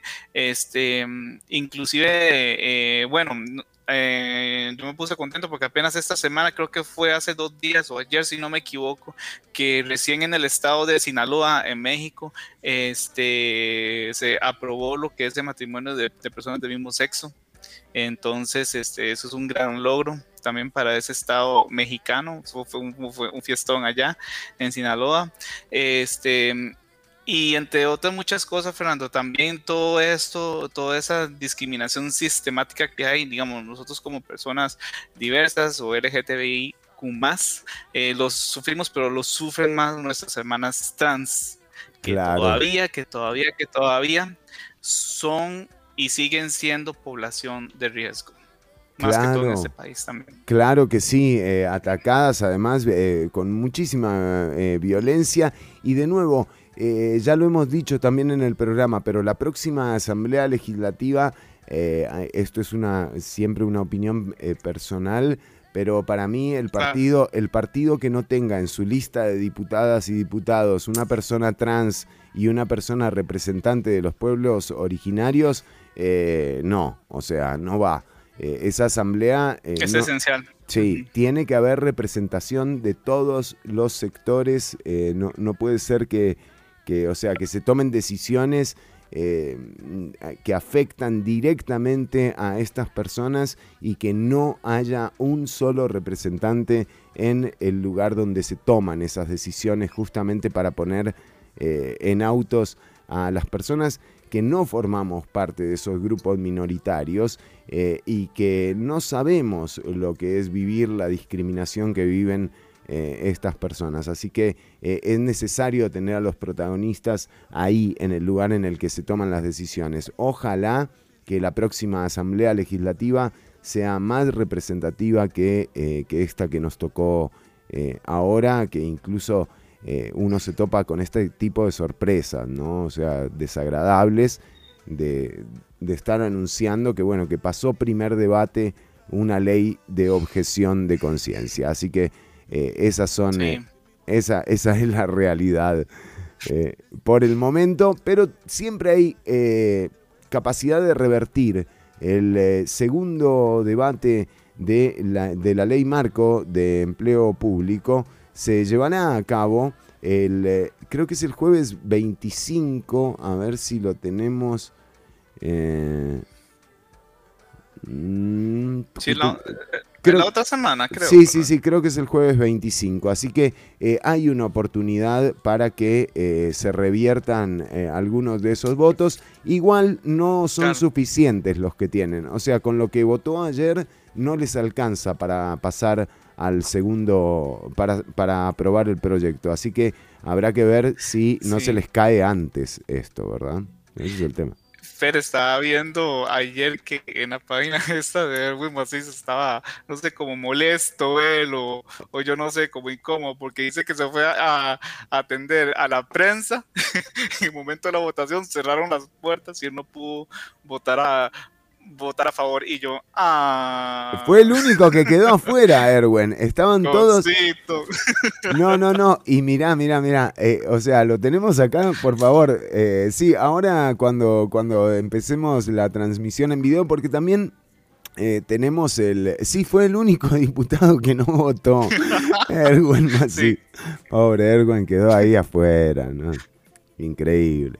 Eh, bueno, pero decíamos eh, que tenemos también algo del informe de los Panama Papers. Así que en el bloque que viene, mes del orgullo y eh, cerramos con Panama Papers eh, y, y empleo público. Panama Papers se discutirá el próximo miércoles en la Asamblea Legislativa, cuatro años después. eh, de, de- de esconderlo realmente, porque es que los nombres que aparecen ahí, y de nuevo, eh, no estás no, vamos a señalar a gente que eh, comete delitos, pero gente que no tiene la más mínima moral eh, como para venir a, por ejemplo, participar en un diálogo mu- multisectorial.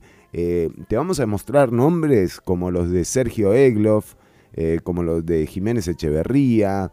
te vamos a mostrar marcas como las de Improsa, como las de Fresh Market. Eh, todas esas personas utilizaron al bufete Mossack y Fonseca en Panamá para crear sus, eh, eh, sus, sus sistemas de ilusión y evasión. Así que eh, quédate escuchando y en un rato hacemos la transmisión también en video para mostrarte los documentos que, que tenemos. Ya venimos con más, esto es Smashing Pumpkins. Sir. Smashing Pumpkins 2020, ¿eh?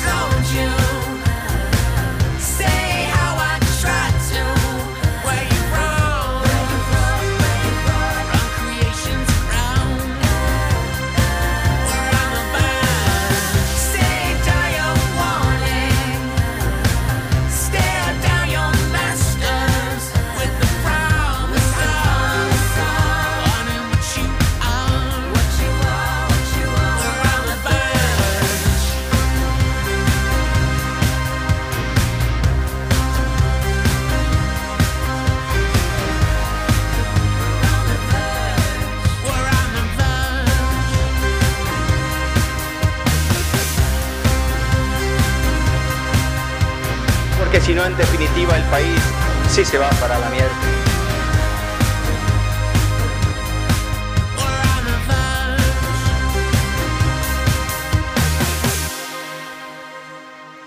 Bueno, estábamos escuchando a la banda Smashing Pumpkins y así es como eh, entramos ahora sí al contenido que les decíamos, mes del orgullo, un, eh, un mes eh, que realmente vale la pena eh, conmemorar y que también cuya conmemoración se ha visto afectada por la pandemia. Ya nos quedamos sin esas marchas que realmente eran espectaculares, que alteraban el, el- el usual y cotidiano transitar de la ciudad en, en junio, que bueno, que nos ha, nos ha privado también eh, la pandemia. Por eso también en el programa hemos querido dedicarle un tiempo a, a eso, a cómo se originó el mes del orgullo. Y Gabo Sequeira nos ha hecho eh, ahí un, un- un panorama de cómo, se, de cómo empezó todo, Gabo.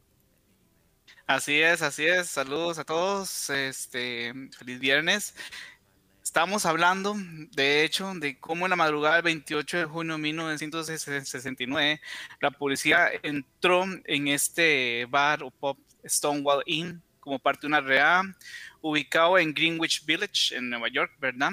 Eh, se convirtió en un lugar de encuentro para la comunidad LGTBIQ más de la época en una época, digamos, donde eh, las leyes locales denegaban acceso a homosexuales, lesbianas, transexuales, eran sometidos a inspecciones, a maltratos eh, por parte de las fuerzas de seguridad, o sea, todo el tiempo, digamos. Eh, lejos de construir una redada, digamos, esa noche, este, hubo un punto ahí de inflexión de la historia. Estamos viendo en imágenes a Marsha P. Johnson. Eh, ella es una, digamos, de las pioneras de todos esos movimientos. Este, junto con Silvia Rivera, ¿verdad? Que también estuvo a la par de Marsha. Estamos viendo lo que es imágenes de lo que es un documental. Ahorita les paso lo que es el nombre. Y esto es un extracto de, eh, de lo que pasó en 1973 en la Marcha del Orgullo, donde pusieron al inicio este, a todos los travestis y transexuales, mientras que los hombres gays y lesbianas iban atrás. Aquí Silvia vino prácticamente y los regañó a todos porque en esa época, digamos, la gente, eh, las personas trans y los travestis eran estereotipos. Entonces ese era el estereotipo de loca que la gente no quería transmitir. Entonces ella vino y se subió a la fuerza y les dijo, oiga, si no hubiera sido por nosotras y por nosotras, ustedes no estarían hoy aquí. Entonces ese es un extracto de el 73 de Silvia Rivera, cuando ahí la, ahí la, ahí la abucheaban y le decía que se que, que largo, que vaya a la mierda, usted no tiene que hablar nada, ¿qué le pasa? Qué increíble, ¿eh? Qué increíble. Las luchas, increíble. las luchas que se han tenido que dar. sí, y ve, ahí está Silvia Rivera, y eso fue 48 años atrás, y todavía vemos eso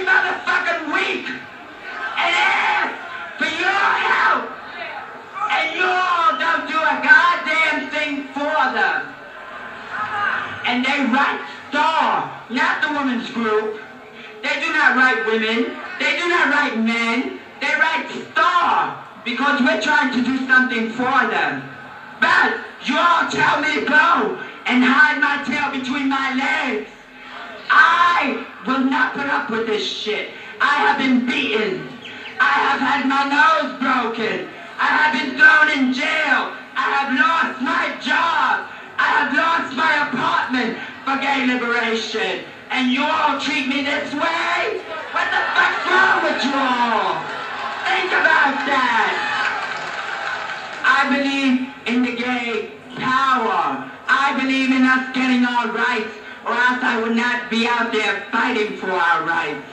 That's all I wanted to say to your people. Come and see the people at Storehouse on 12th Street. The people that are trying to do something for all of us and not men and women that belong to a white middle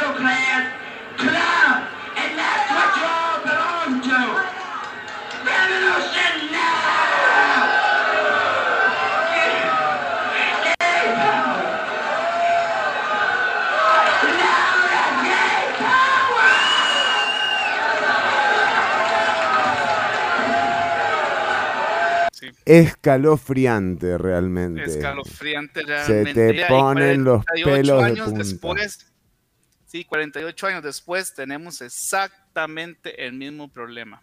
El mismo problema, por lo menos aquí en Costa Rica es muy palpable. Este, esa es Silvia Rivera, ya en el 90 y, en el 92 creo que fue eso, más o menos. Mm. No, es, Este- es impresionante, Gabo, eh, porque realmente acá sí se ve eh, eso, ¿no? Como, como incluso eh, hay que aprender de esta interseccionalidad, o sea, hay que hacer el aprendizaje interseccional, porque hay muchos grupos eh, que ahora se, se organizan, grupos organizados eh, que están, eh, digamos, encabezando de alguna forma eh, las protestas y las manifestaciones, y hay que entender lo que pasó antes y, y asumirlo como un aprendizaje. O sea, no se puede discriminar. O sea, no podemos discriminar como sociedad. Y ojo con la discriminación, eh, también lo fácil que, que nos resulta a veces, eh, por ejemplo, discriminar a alguien por sus creencias religiosas o porque cree o, se, o manifiesta su espiritualidad de una u otra forma. Eh, esto también es peligroso y hay que aprender También. de lo que nos han enseñado, por ejemplo, el movimiento LGBTIQ eh, o más, eh, que, que justamente han incorporado, cada, se han abierto cada vez más a que haya eh, representantes de toda, esa, de toda esa población. Pero seguimos hablando, Gabo, un poco de, de este mes del orgullo. Ok, sí, bueno, como les iba comentando, eso fue es, eh, lo que pasó con Silvia Rivera en el 73. Vemos a Marsha P. Johnson, que es como la mamá, digamos. Este, ella, Marsha P. Johnson, fue una mujer trans negra, prostituta, drag queen, eh, artista, hasta su muerte en 1992. Eh, nunca se detuvo ella en su camino de conquistar los derechos para su comunidad, visibilizando a la vez una realidad que, de- que tendría a ser opacada por el mismo movimiento gay, como Claro, estamos qué viendo, locura. ¿verdad?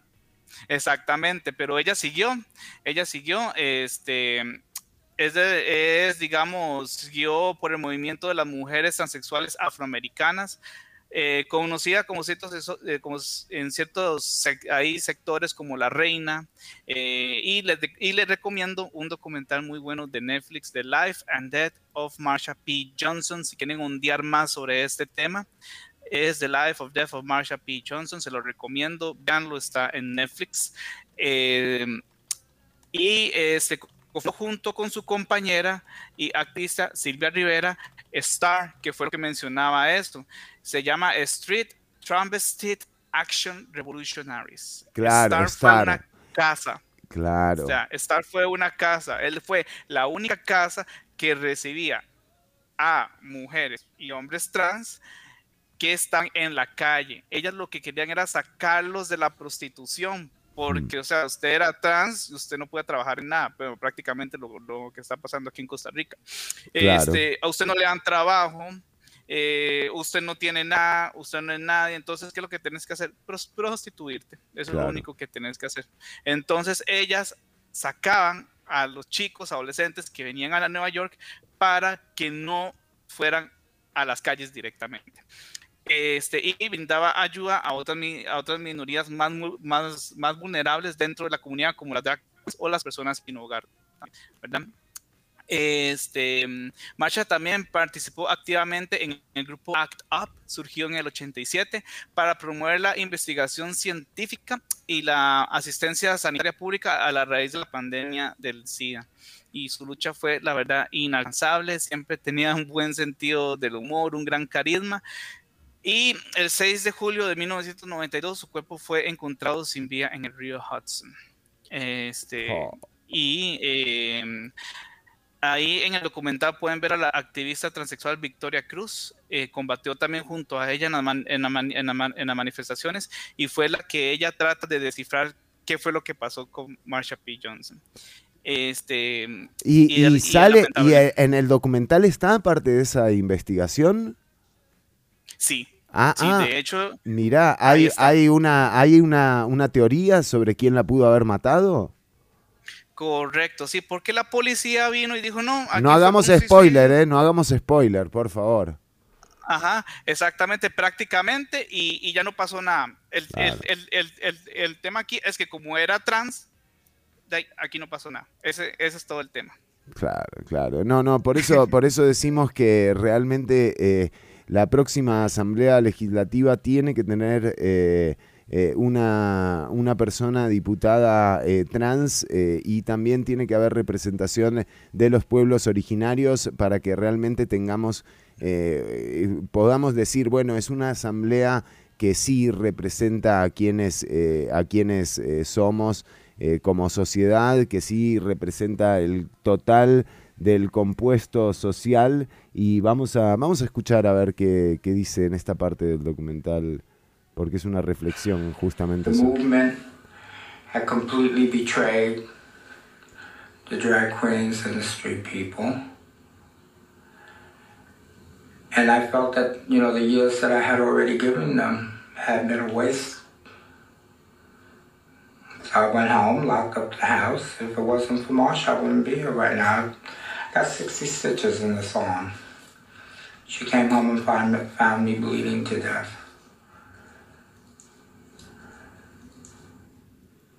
Y es fuerte, After ¿verdad? March 1973, Es fuerte, es fuerte, es fuerte. Sí, y esa, eh, ella era Silvia Rivera, ¿verdad? Sí. Ella es también la cofundadora de Gay Liberation Front y Gay Activist Alliance y desempeñó un gran papel en esta casa Star que ya habíamos hablado.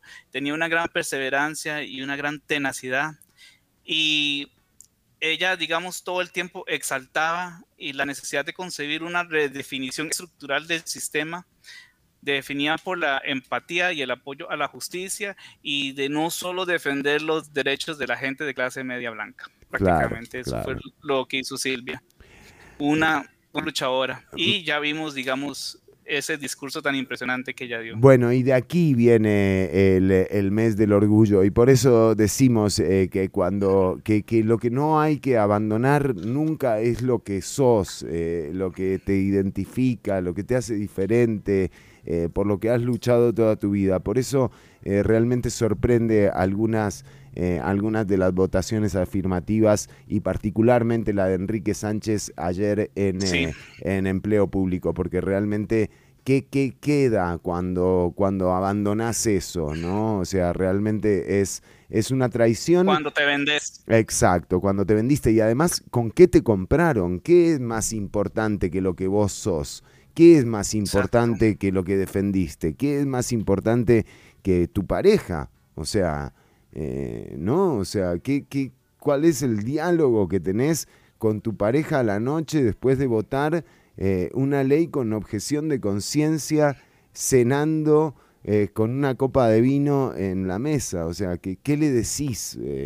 a, a- a tu pareja. Entonces, esas son, esas son las cosas que me parece que eh, Enrique Sánchez eh, tiene chance de revertir eh, este, este, este mal paso.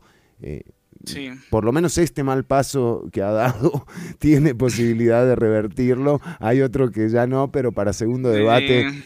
eh, y si no, seremos eh, incansablemente, lo señalaremos porque nos parece eh, la peor de las traiciones políticas del PAC es sin duda esta.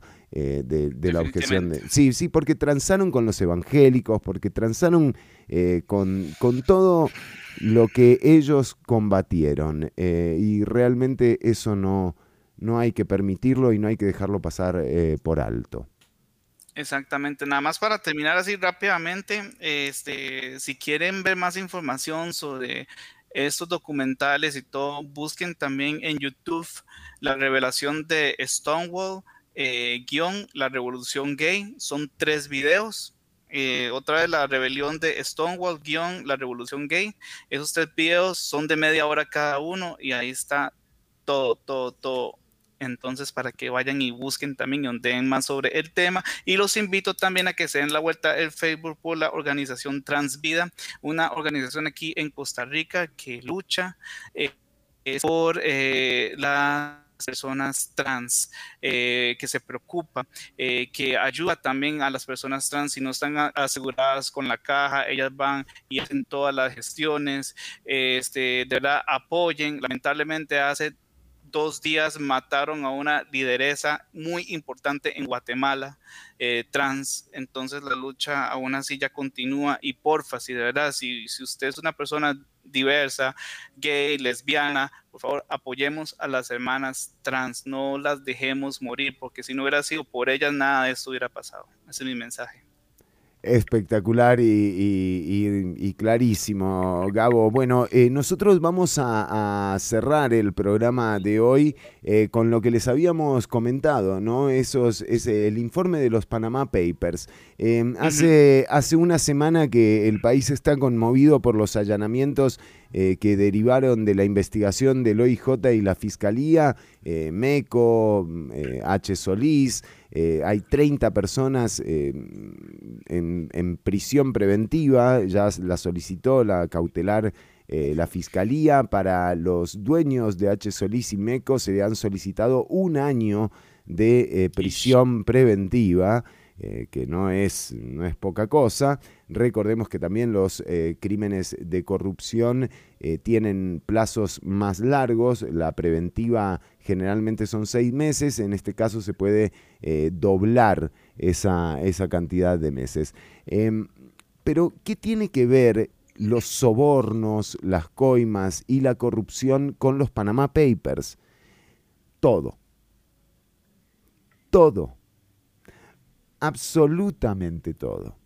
Porque la forma en la que se pagan los sobornos y las coimas es a través de las mismas estructuras a través de las cuales se lava dinero del narcotráfico y se elude por parte de las empresas que, eh, no quieren pagar eh, impuestos.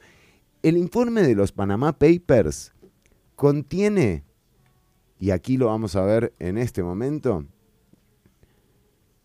un total no nada despreciable de 137 personas que aparecen nombradas en las publicaciones que hizo y liberó el ISIG. Entre ellos hay dos vicepresidentes de la República de Costa Rica, una diputada, tres diputados, cuatro ministras, diez ministros, dos viceministros, un director de tributación directa y tres presidentes o directores de instituciones públicas y un canciller, Manuel Antonio González. Digo, sí, o sea, estamos hablando de 137 personas que usaron a Mossack y Fonseca. Un 23% del total de las personas citadas se encuentran asociadas directamente con partidos políticos, de las cuales 20 personas se encuentran vinculadas a Liberación Nacional, constituyendo un 64% de las personas, 8 a la unidad, 2 al movimiento libertario.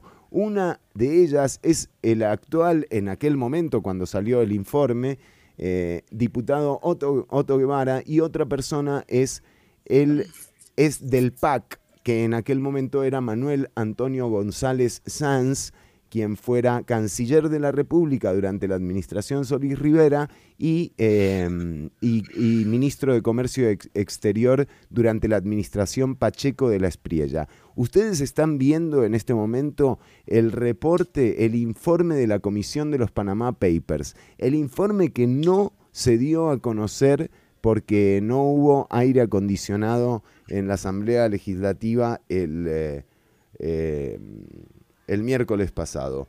¿Qué otras, eh, ¿Qué otras empresas aparecen en este informe? Digo, para que no se nos quite, porque aquí yo también tengo mis sospechas de esta, de esta fal- falla del aire acondicionado. Bueno, miren la gente que abrió con Mossack y Fonseca sociedades en Panamá. Fresh Market, Armando González Fonseca, Flora Jiménez Borbón, Armando y Carlos González Jiménez. Carlos González Jiménez, director de Fresh Market, eh, fue además viceministro de Hacienda durante la administración eh, Pache- Pacheco de la Espriella. El vínculo entre Juan Carlos González y, y Carla González Carvajal, eh, Carla González fue ministra de Obras Públicas de la administración Arias 2006-2010. ¿eh? Es la sobrina de Ramón Fonseca, de Mossack y Fonseca. Uy, o sea. O sea.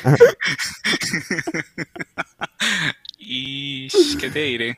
O sea, ¿qué tienen que ver los papeles de Panamá con lo que pasó eh, el lunes pasado? Todo, todo tienen que ver. Corporación Aldesa también está en los Panamá Papers. Miren ustedes, Aldesa. O sea, estamos hablando de una de las estafas más grandes que se han hecho en el ámbito, en el ámbito eh, económico.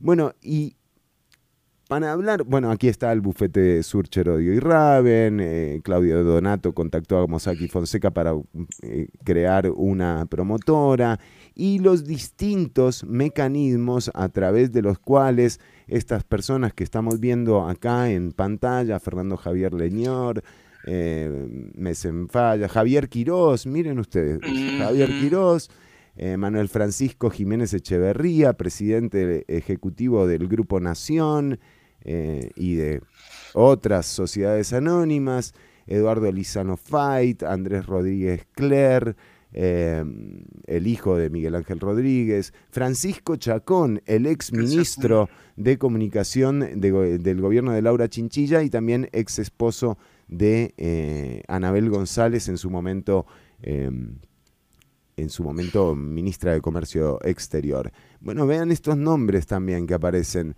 Asociados a las juntas directivas del Grupo Nación, eh, Sergio Egloff, Marianela Ortuño Pinto, Francis Durman Esquivel, eh, que algo debe tener la- que ver con la empresa, me parece.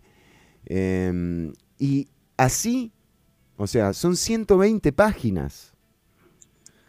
¿Quieren ver, por ejemplo, lo que dice el informe de, de los Panama Papers sobre el caso de la venta simulada de las rotativas de la Nación en el año 2007? Bueno, también está. Aquí está. Sergio Egloff, el hermano de Enrique Egloff, el actual presidente, bueno, ahora ya no es eh, presidente de, de UCAEP, eh, también está en esto. Y aquí se hace referencia, vendió su subsidiaria, o sea, son unos pases de sociedades y unas estructuras que realmente eh, dan escalofríos. ¿eh? O sea, miren, el vicepresidente de Aldesa, aquí está, según el diario, allanó el bufete del ex council, eh, o sea, accionistas del Grupo Nación. ¿Y cuáles son las figuras eh, que se utilizaron para eh, evadir y eludir eh, en, en el Estado? Bueno, hay varias, varias de ellas. De hecho, una es la venta falsa de, de bienes, ¿no? como el caso de las rotativas de la Nación, podría ser uno de, de estos efectos. Y y después hay otros, ¿verdad? Como el lavado de plata, o sea, como la parte de los sobornos. Eh, Porque uno, cuando le dicen lavado de dinero, generalmente lo que piensa es que es narcotráfico. Y en realidad, Correcto. lavado de dinero es corrupción y, y- y narcotráfico también. Pero estas empresas que defraudan al Estado en 78 mil millones de colones eh, tienen que tener un sistema a través del cual puedan hacer limpiar esa plata. O sea, que no se sepa de dónde vino. Entonces, eh, la nación tiene una... Es hipotético esto, pero vamos a hacer la hipótesis. La nación tiene una empresa, una sociedad anónima que mandó a hacer con Mossack y Fonseca. Es más, no le digamos la nación, digámosle la empresa de comunicación. Tiene una eh, SA en Islas Vírgenes conformada por Mossack y Fonseca. Eh, esta empresa de comunicación le, eh, tiene unas máquinas que quiere vender eh, y a su vez tiene que pagar impuestos a fin de año. Entonces, para lavar esa, ese monto, lo que hace es que inventa un contrato con la sociedad de las Islas Vírgenes. Mm, Y las Islas Vírgenes le compra a la nación eh, un, un servicio. Entonces la nación tiene un gasto y no presenta impuestos para la ganancia. Más o menos así es como funciona. Más o menos así es como funciona. Eh, Fíjate. Fíjate vos. Y en el medio de todo esto eh, quedan, por supuesto, los montos eh, que, son, que son esos que, mm, o sea, que representan justamente eh, miles de millones de dólares que nunca se reportan y que nunca llegan a pagar impuestos en las arcas del Estado. Eh, por eso decimos que la corrupción eh, y los Panama Papers y lo que pasó el lunes con el caso Cochinilla también están relacionados. Por eso el próximo miércoles, cuando se analice este informe en la Asamblea Legislativa, habría que tener claro eh, y, y estar presentes eh, cuando se den los nombres, por ejemplo, de las 14 personas dedicadas a actividades jurídicas, de las 8 personas a actividades de comercios, de las 5 personas dedicadas a actividades inmobiliarias y así eh, irnos enterando de quiénes son estos pillos que eluden y, eva- y evaden de manera legal, porque esto es todo legal, eh, pero de manera inmoral. Eh, y, Inmoral. esto, y esto sí que, que hay que resaltarlo. La legalidad no le quita lo- la inmoralidad eh, de lo que hacen estas personas. Pero bueno, queríamos cerrar con esto. Se nos escaparon ahí unos minutitos de programa, pero llegamos al final con, con la tarea cumplida. Claro, claro, de eso se trata. Bueno, Gabo, y a usted lo tendremos nuevamente el viernes que viene. Por supuesto, por supuesto que vamos a tener el día viernes, este, igual vamos a seguir ahí hablando y comentando y de muchas cosas este, que pasan aquí en Costa Rica. Eh, entonces ahí vamos, ahí vamos y qué dicha que, que, que, de que ya pasó esta semana, vamos a la otra qué sorpresa nos trae y esperemos que, eh, que el aire acondicionado no falle este miércoles. Ojalá. Y si no, no sé, abran las ventanas, loco. O sea. ¿cuál es el problema? que además, ¿qué están usando para transmitir? Ni que fuera, no sé, o sea, eh, una microonda. Es internet, o sea, no es nada muy complejo, ¿no? Es lo mismo que hacemos nosotros acá con una cámara de mi porquería y una computadora, o sea, transmití. Eh, y lo más grave de esto es que hubo diputadas y diputados que pretendían que la sesión se llevase a cabo sin publi- publicidad.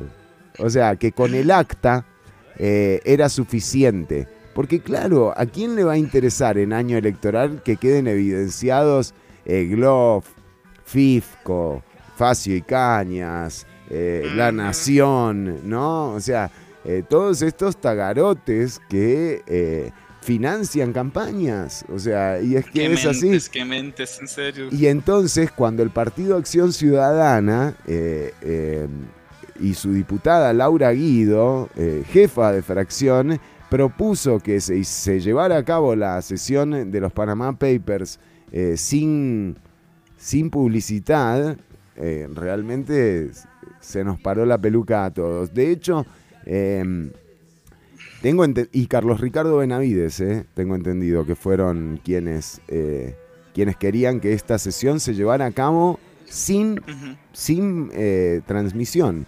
O sea, querían que se hiciera a escondidas, básicamente, ¿no? Que estos nombres no salgan nunca a la luz pública, se- Nunca, nunca. según ellos. Pero bueno, por suerte eh, no les salió bien y de hecho, eh, de hecho, se llevará a cabo el miércoles que viene esta sesión de plenario. Decíamos cuáles eran las formas eh, eh, a través de las cuales eh, se elude y se evade. Bueno, la simulación de préstamo es una.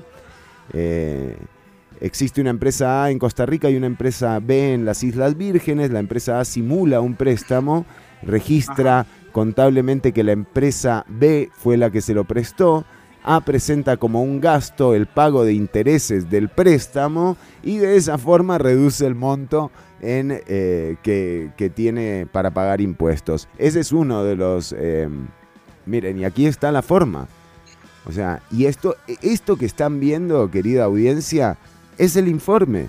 O sea, lo están viendo ustedes antes que en la Asamblea Legislativa. Y, mm, y aquí está todo. Sociedades fantasmas es eh, la otra forma a través de la cual se evaden y se eluden eh, impuestos a rolete. Eh, y ahí están los, los ejemplos, el formato. La defraudación con marca es otro de los mecanismos. Claro, está absolutamente Ahí está todo, todo, todo, Defraudación con compras y ventas simuladas a precios que no corresponden a los precios de mercado. Esto es lo de las rotativas que les estábamos hablando. Eh, y, y de nuevo, estamos hablando de empresas muy grandes, ¿verdad? O sea, estamos hablando de, de- de las empresas de Costa Rica. eh, y es así. Eh, bueno, y, ese es- y esas son las formas eh, que se han utilizado a través de Mossack y Fonseca para eh, lavar y eludir eh, dineros desde el año 86, que fue fundado Mossack y Fonseca en, en Panamá. Solamente para cerrar, Gabo, ya para no quitarles más tiempo a la audiencia y a usted, en el mismo informe, un experto independiente de Naciones Unidas sobre la deuda exterior y los derechos humanos, Juan Pablo Bojoslavsky, exhortó a los gobiernos a establecer un órgano en Naciones Unidas. Este nuevo organismo debería buscar la manera de acabar con el fraude y la evasión fiscal que se llevó a cabo en dichos paraísos fiscales. Islas Seychelles, eh, Islas Vírgenes, donde André Garnier tenía sus sociedades eh, anónimas. em, bueno, ejemplo. Hay individuos, según dice Bojoslavsky en el informe de los Panama Papers, que retienen entre 7 mil y 25 mil millones de dólares al año. O sea, son fortunas. Según datos de la, de la CEPAL, por ejemplo, en América Latina el 10% más rico posee el 71% de la riqueza de la región y tributa solo el 5,4% de la renta eh, que, se capta en América Latina. Eh, se indica que la evasión de impuestos eh, sobre la renta personal corporativa y del IVA le cuesta a América Latina y el Caribe más de 320 mil millones de dólares al año. Esto representa un 6,3% del PIB de toda América Latina. O sea, de todo un continente se están robando la plata estos tipos. Y de nuevo, no es robo, es ilusión y es evasión. Y es totalmente legal. evasión. Y por eso hay que evidenciarlo. Por eso es más importante evidenciar a estas personas que a cualquier otra, porque lo que están haciendo es legal. Entonces hay que cerrarles los portillos para que esto ocurra. En el mismo informe también están los proyectos de ley que se requieren para que esto deje de ocurrir. Así que eh, no solamente que se lea el informe, sino que también se tomen las acciones necesarias para evitar que se nos sigan fugando esos miles de millones eh, de colones. Gabo, un placer como todos los viernes. Un gustazo, un gustazo y gracias también a toda la audiencia, ¿verdad? Por escucharnos y por seguirnos. Cuídense mucho. Este, como dijo Mari, insten a sus familiares a que se vacunen. Ya mi mamá ya por dicha ya se vacunó hoy también. Este, y lamentablemente yo hace como un mes y un poquito más perdí a mi papá por culpa de lo que es el COVID, ¿verdad? Entonces yo sí insto porque vieras que que es triste, digamos, cuando una persona se la ve sana, fuerte y todo, vaya por esta enf- enfermedad, verdad es algo que es un dolor que no se lo deseo a nadie, yo siento que nadie debería pasar por algo así, pero, este, de verdad, yo los insto a que se vayan cuidando, vayan y vacúnense, por favor.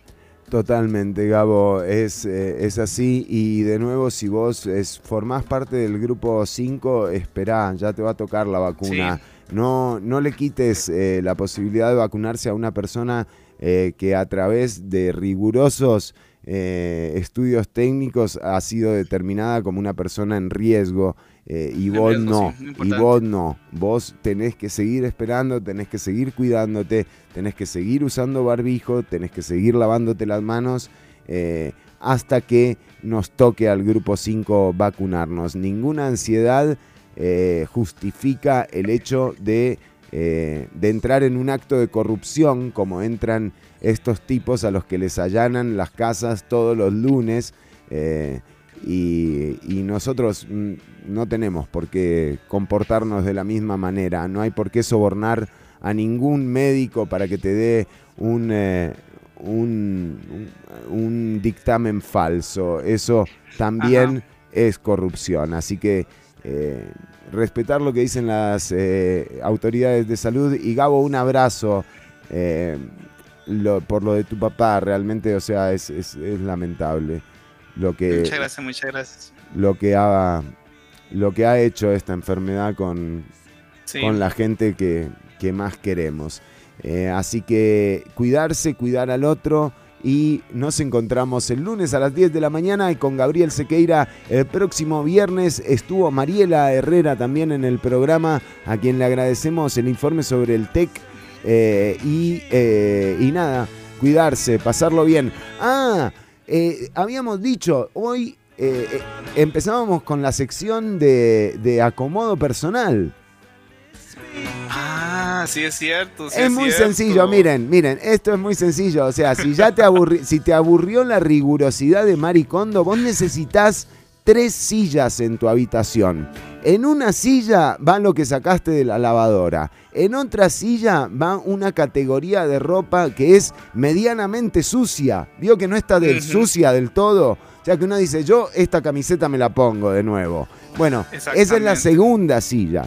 Y la tercera silla ya es para calzoncillos usados, medias con olor a patas. Y listo, no tenés que andar ni doblando ni acomodando nada. Eso sí, eh, eh, es un problema si, si para los almuerzos, ¿no? Porque ¿dónde están las sillas? ¿Dónde están las sillas? Bueno, Sí, a menos que comas en el cuarto, ¿verdad? Pero son, son efectos secundarios del orden, ¿verdad? O sea... Bueno, un y saludo... después los platos debajo de la mesa. Ay, no, por Dios. De la cama, perdón. No, eso, eso es otro capítulo, ¿eh? eso es otro Eso es otro capítulo. Sí, sí, sí, totalmente. Pero eh, buen fin de semana, pasarlo bien, cuidarse, cuidar al otro y nos encontramos el lunes a las 10 de la mañana, si Dios quiere, pasarlo bien. Chau, chau.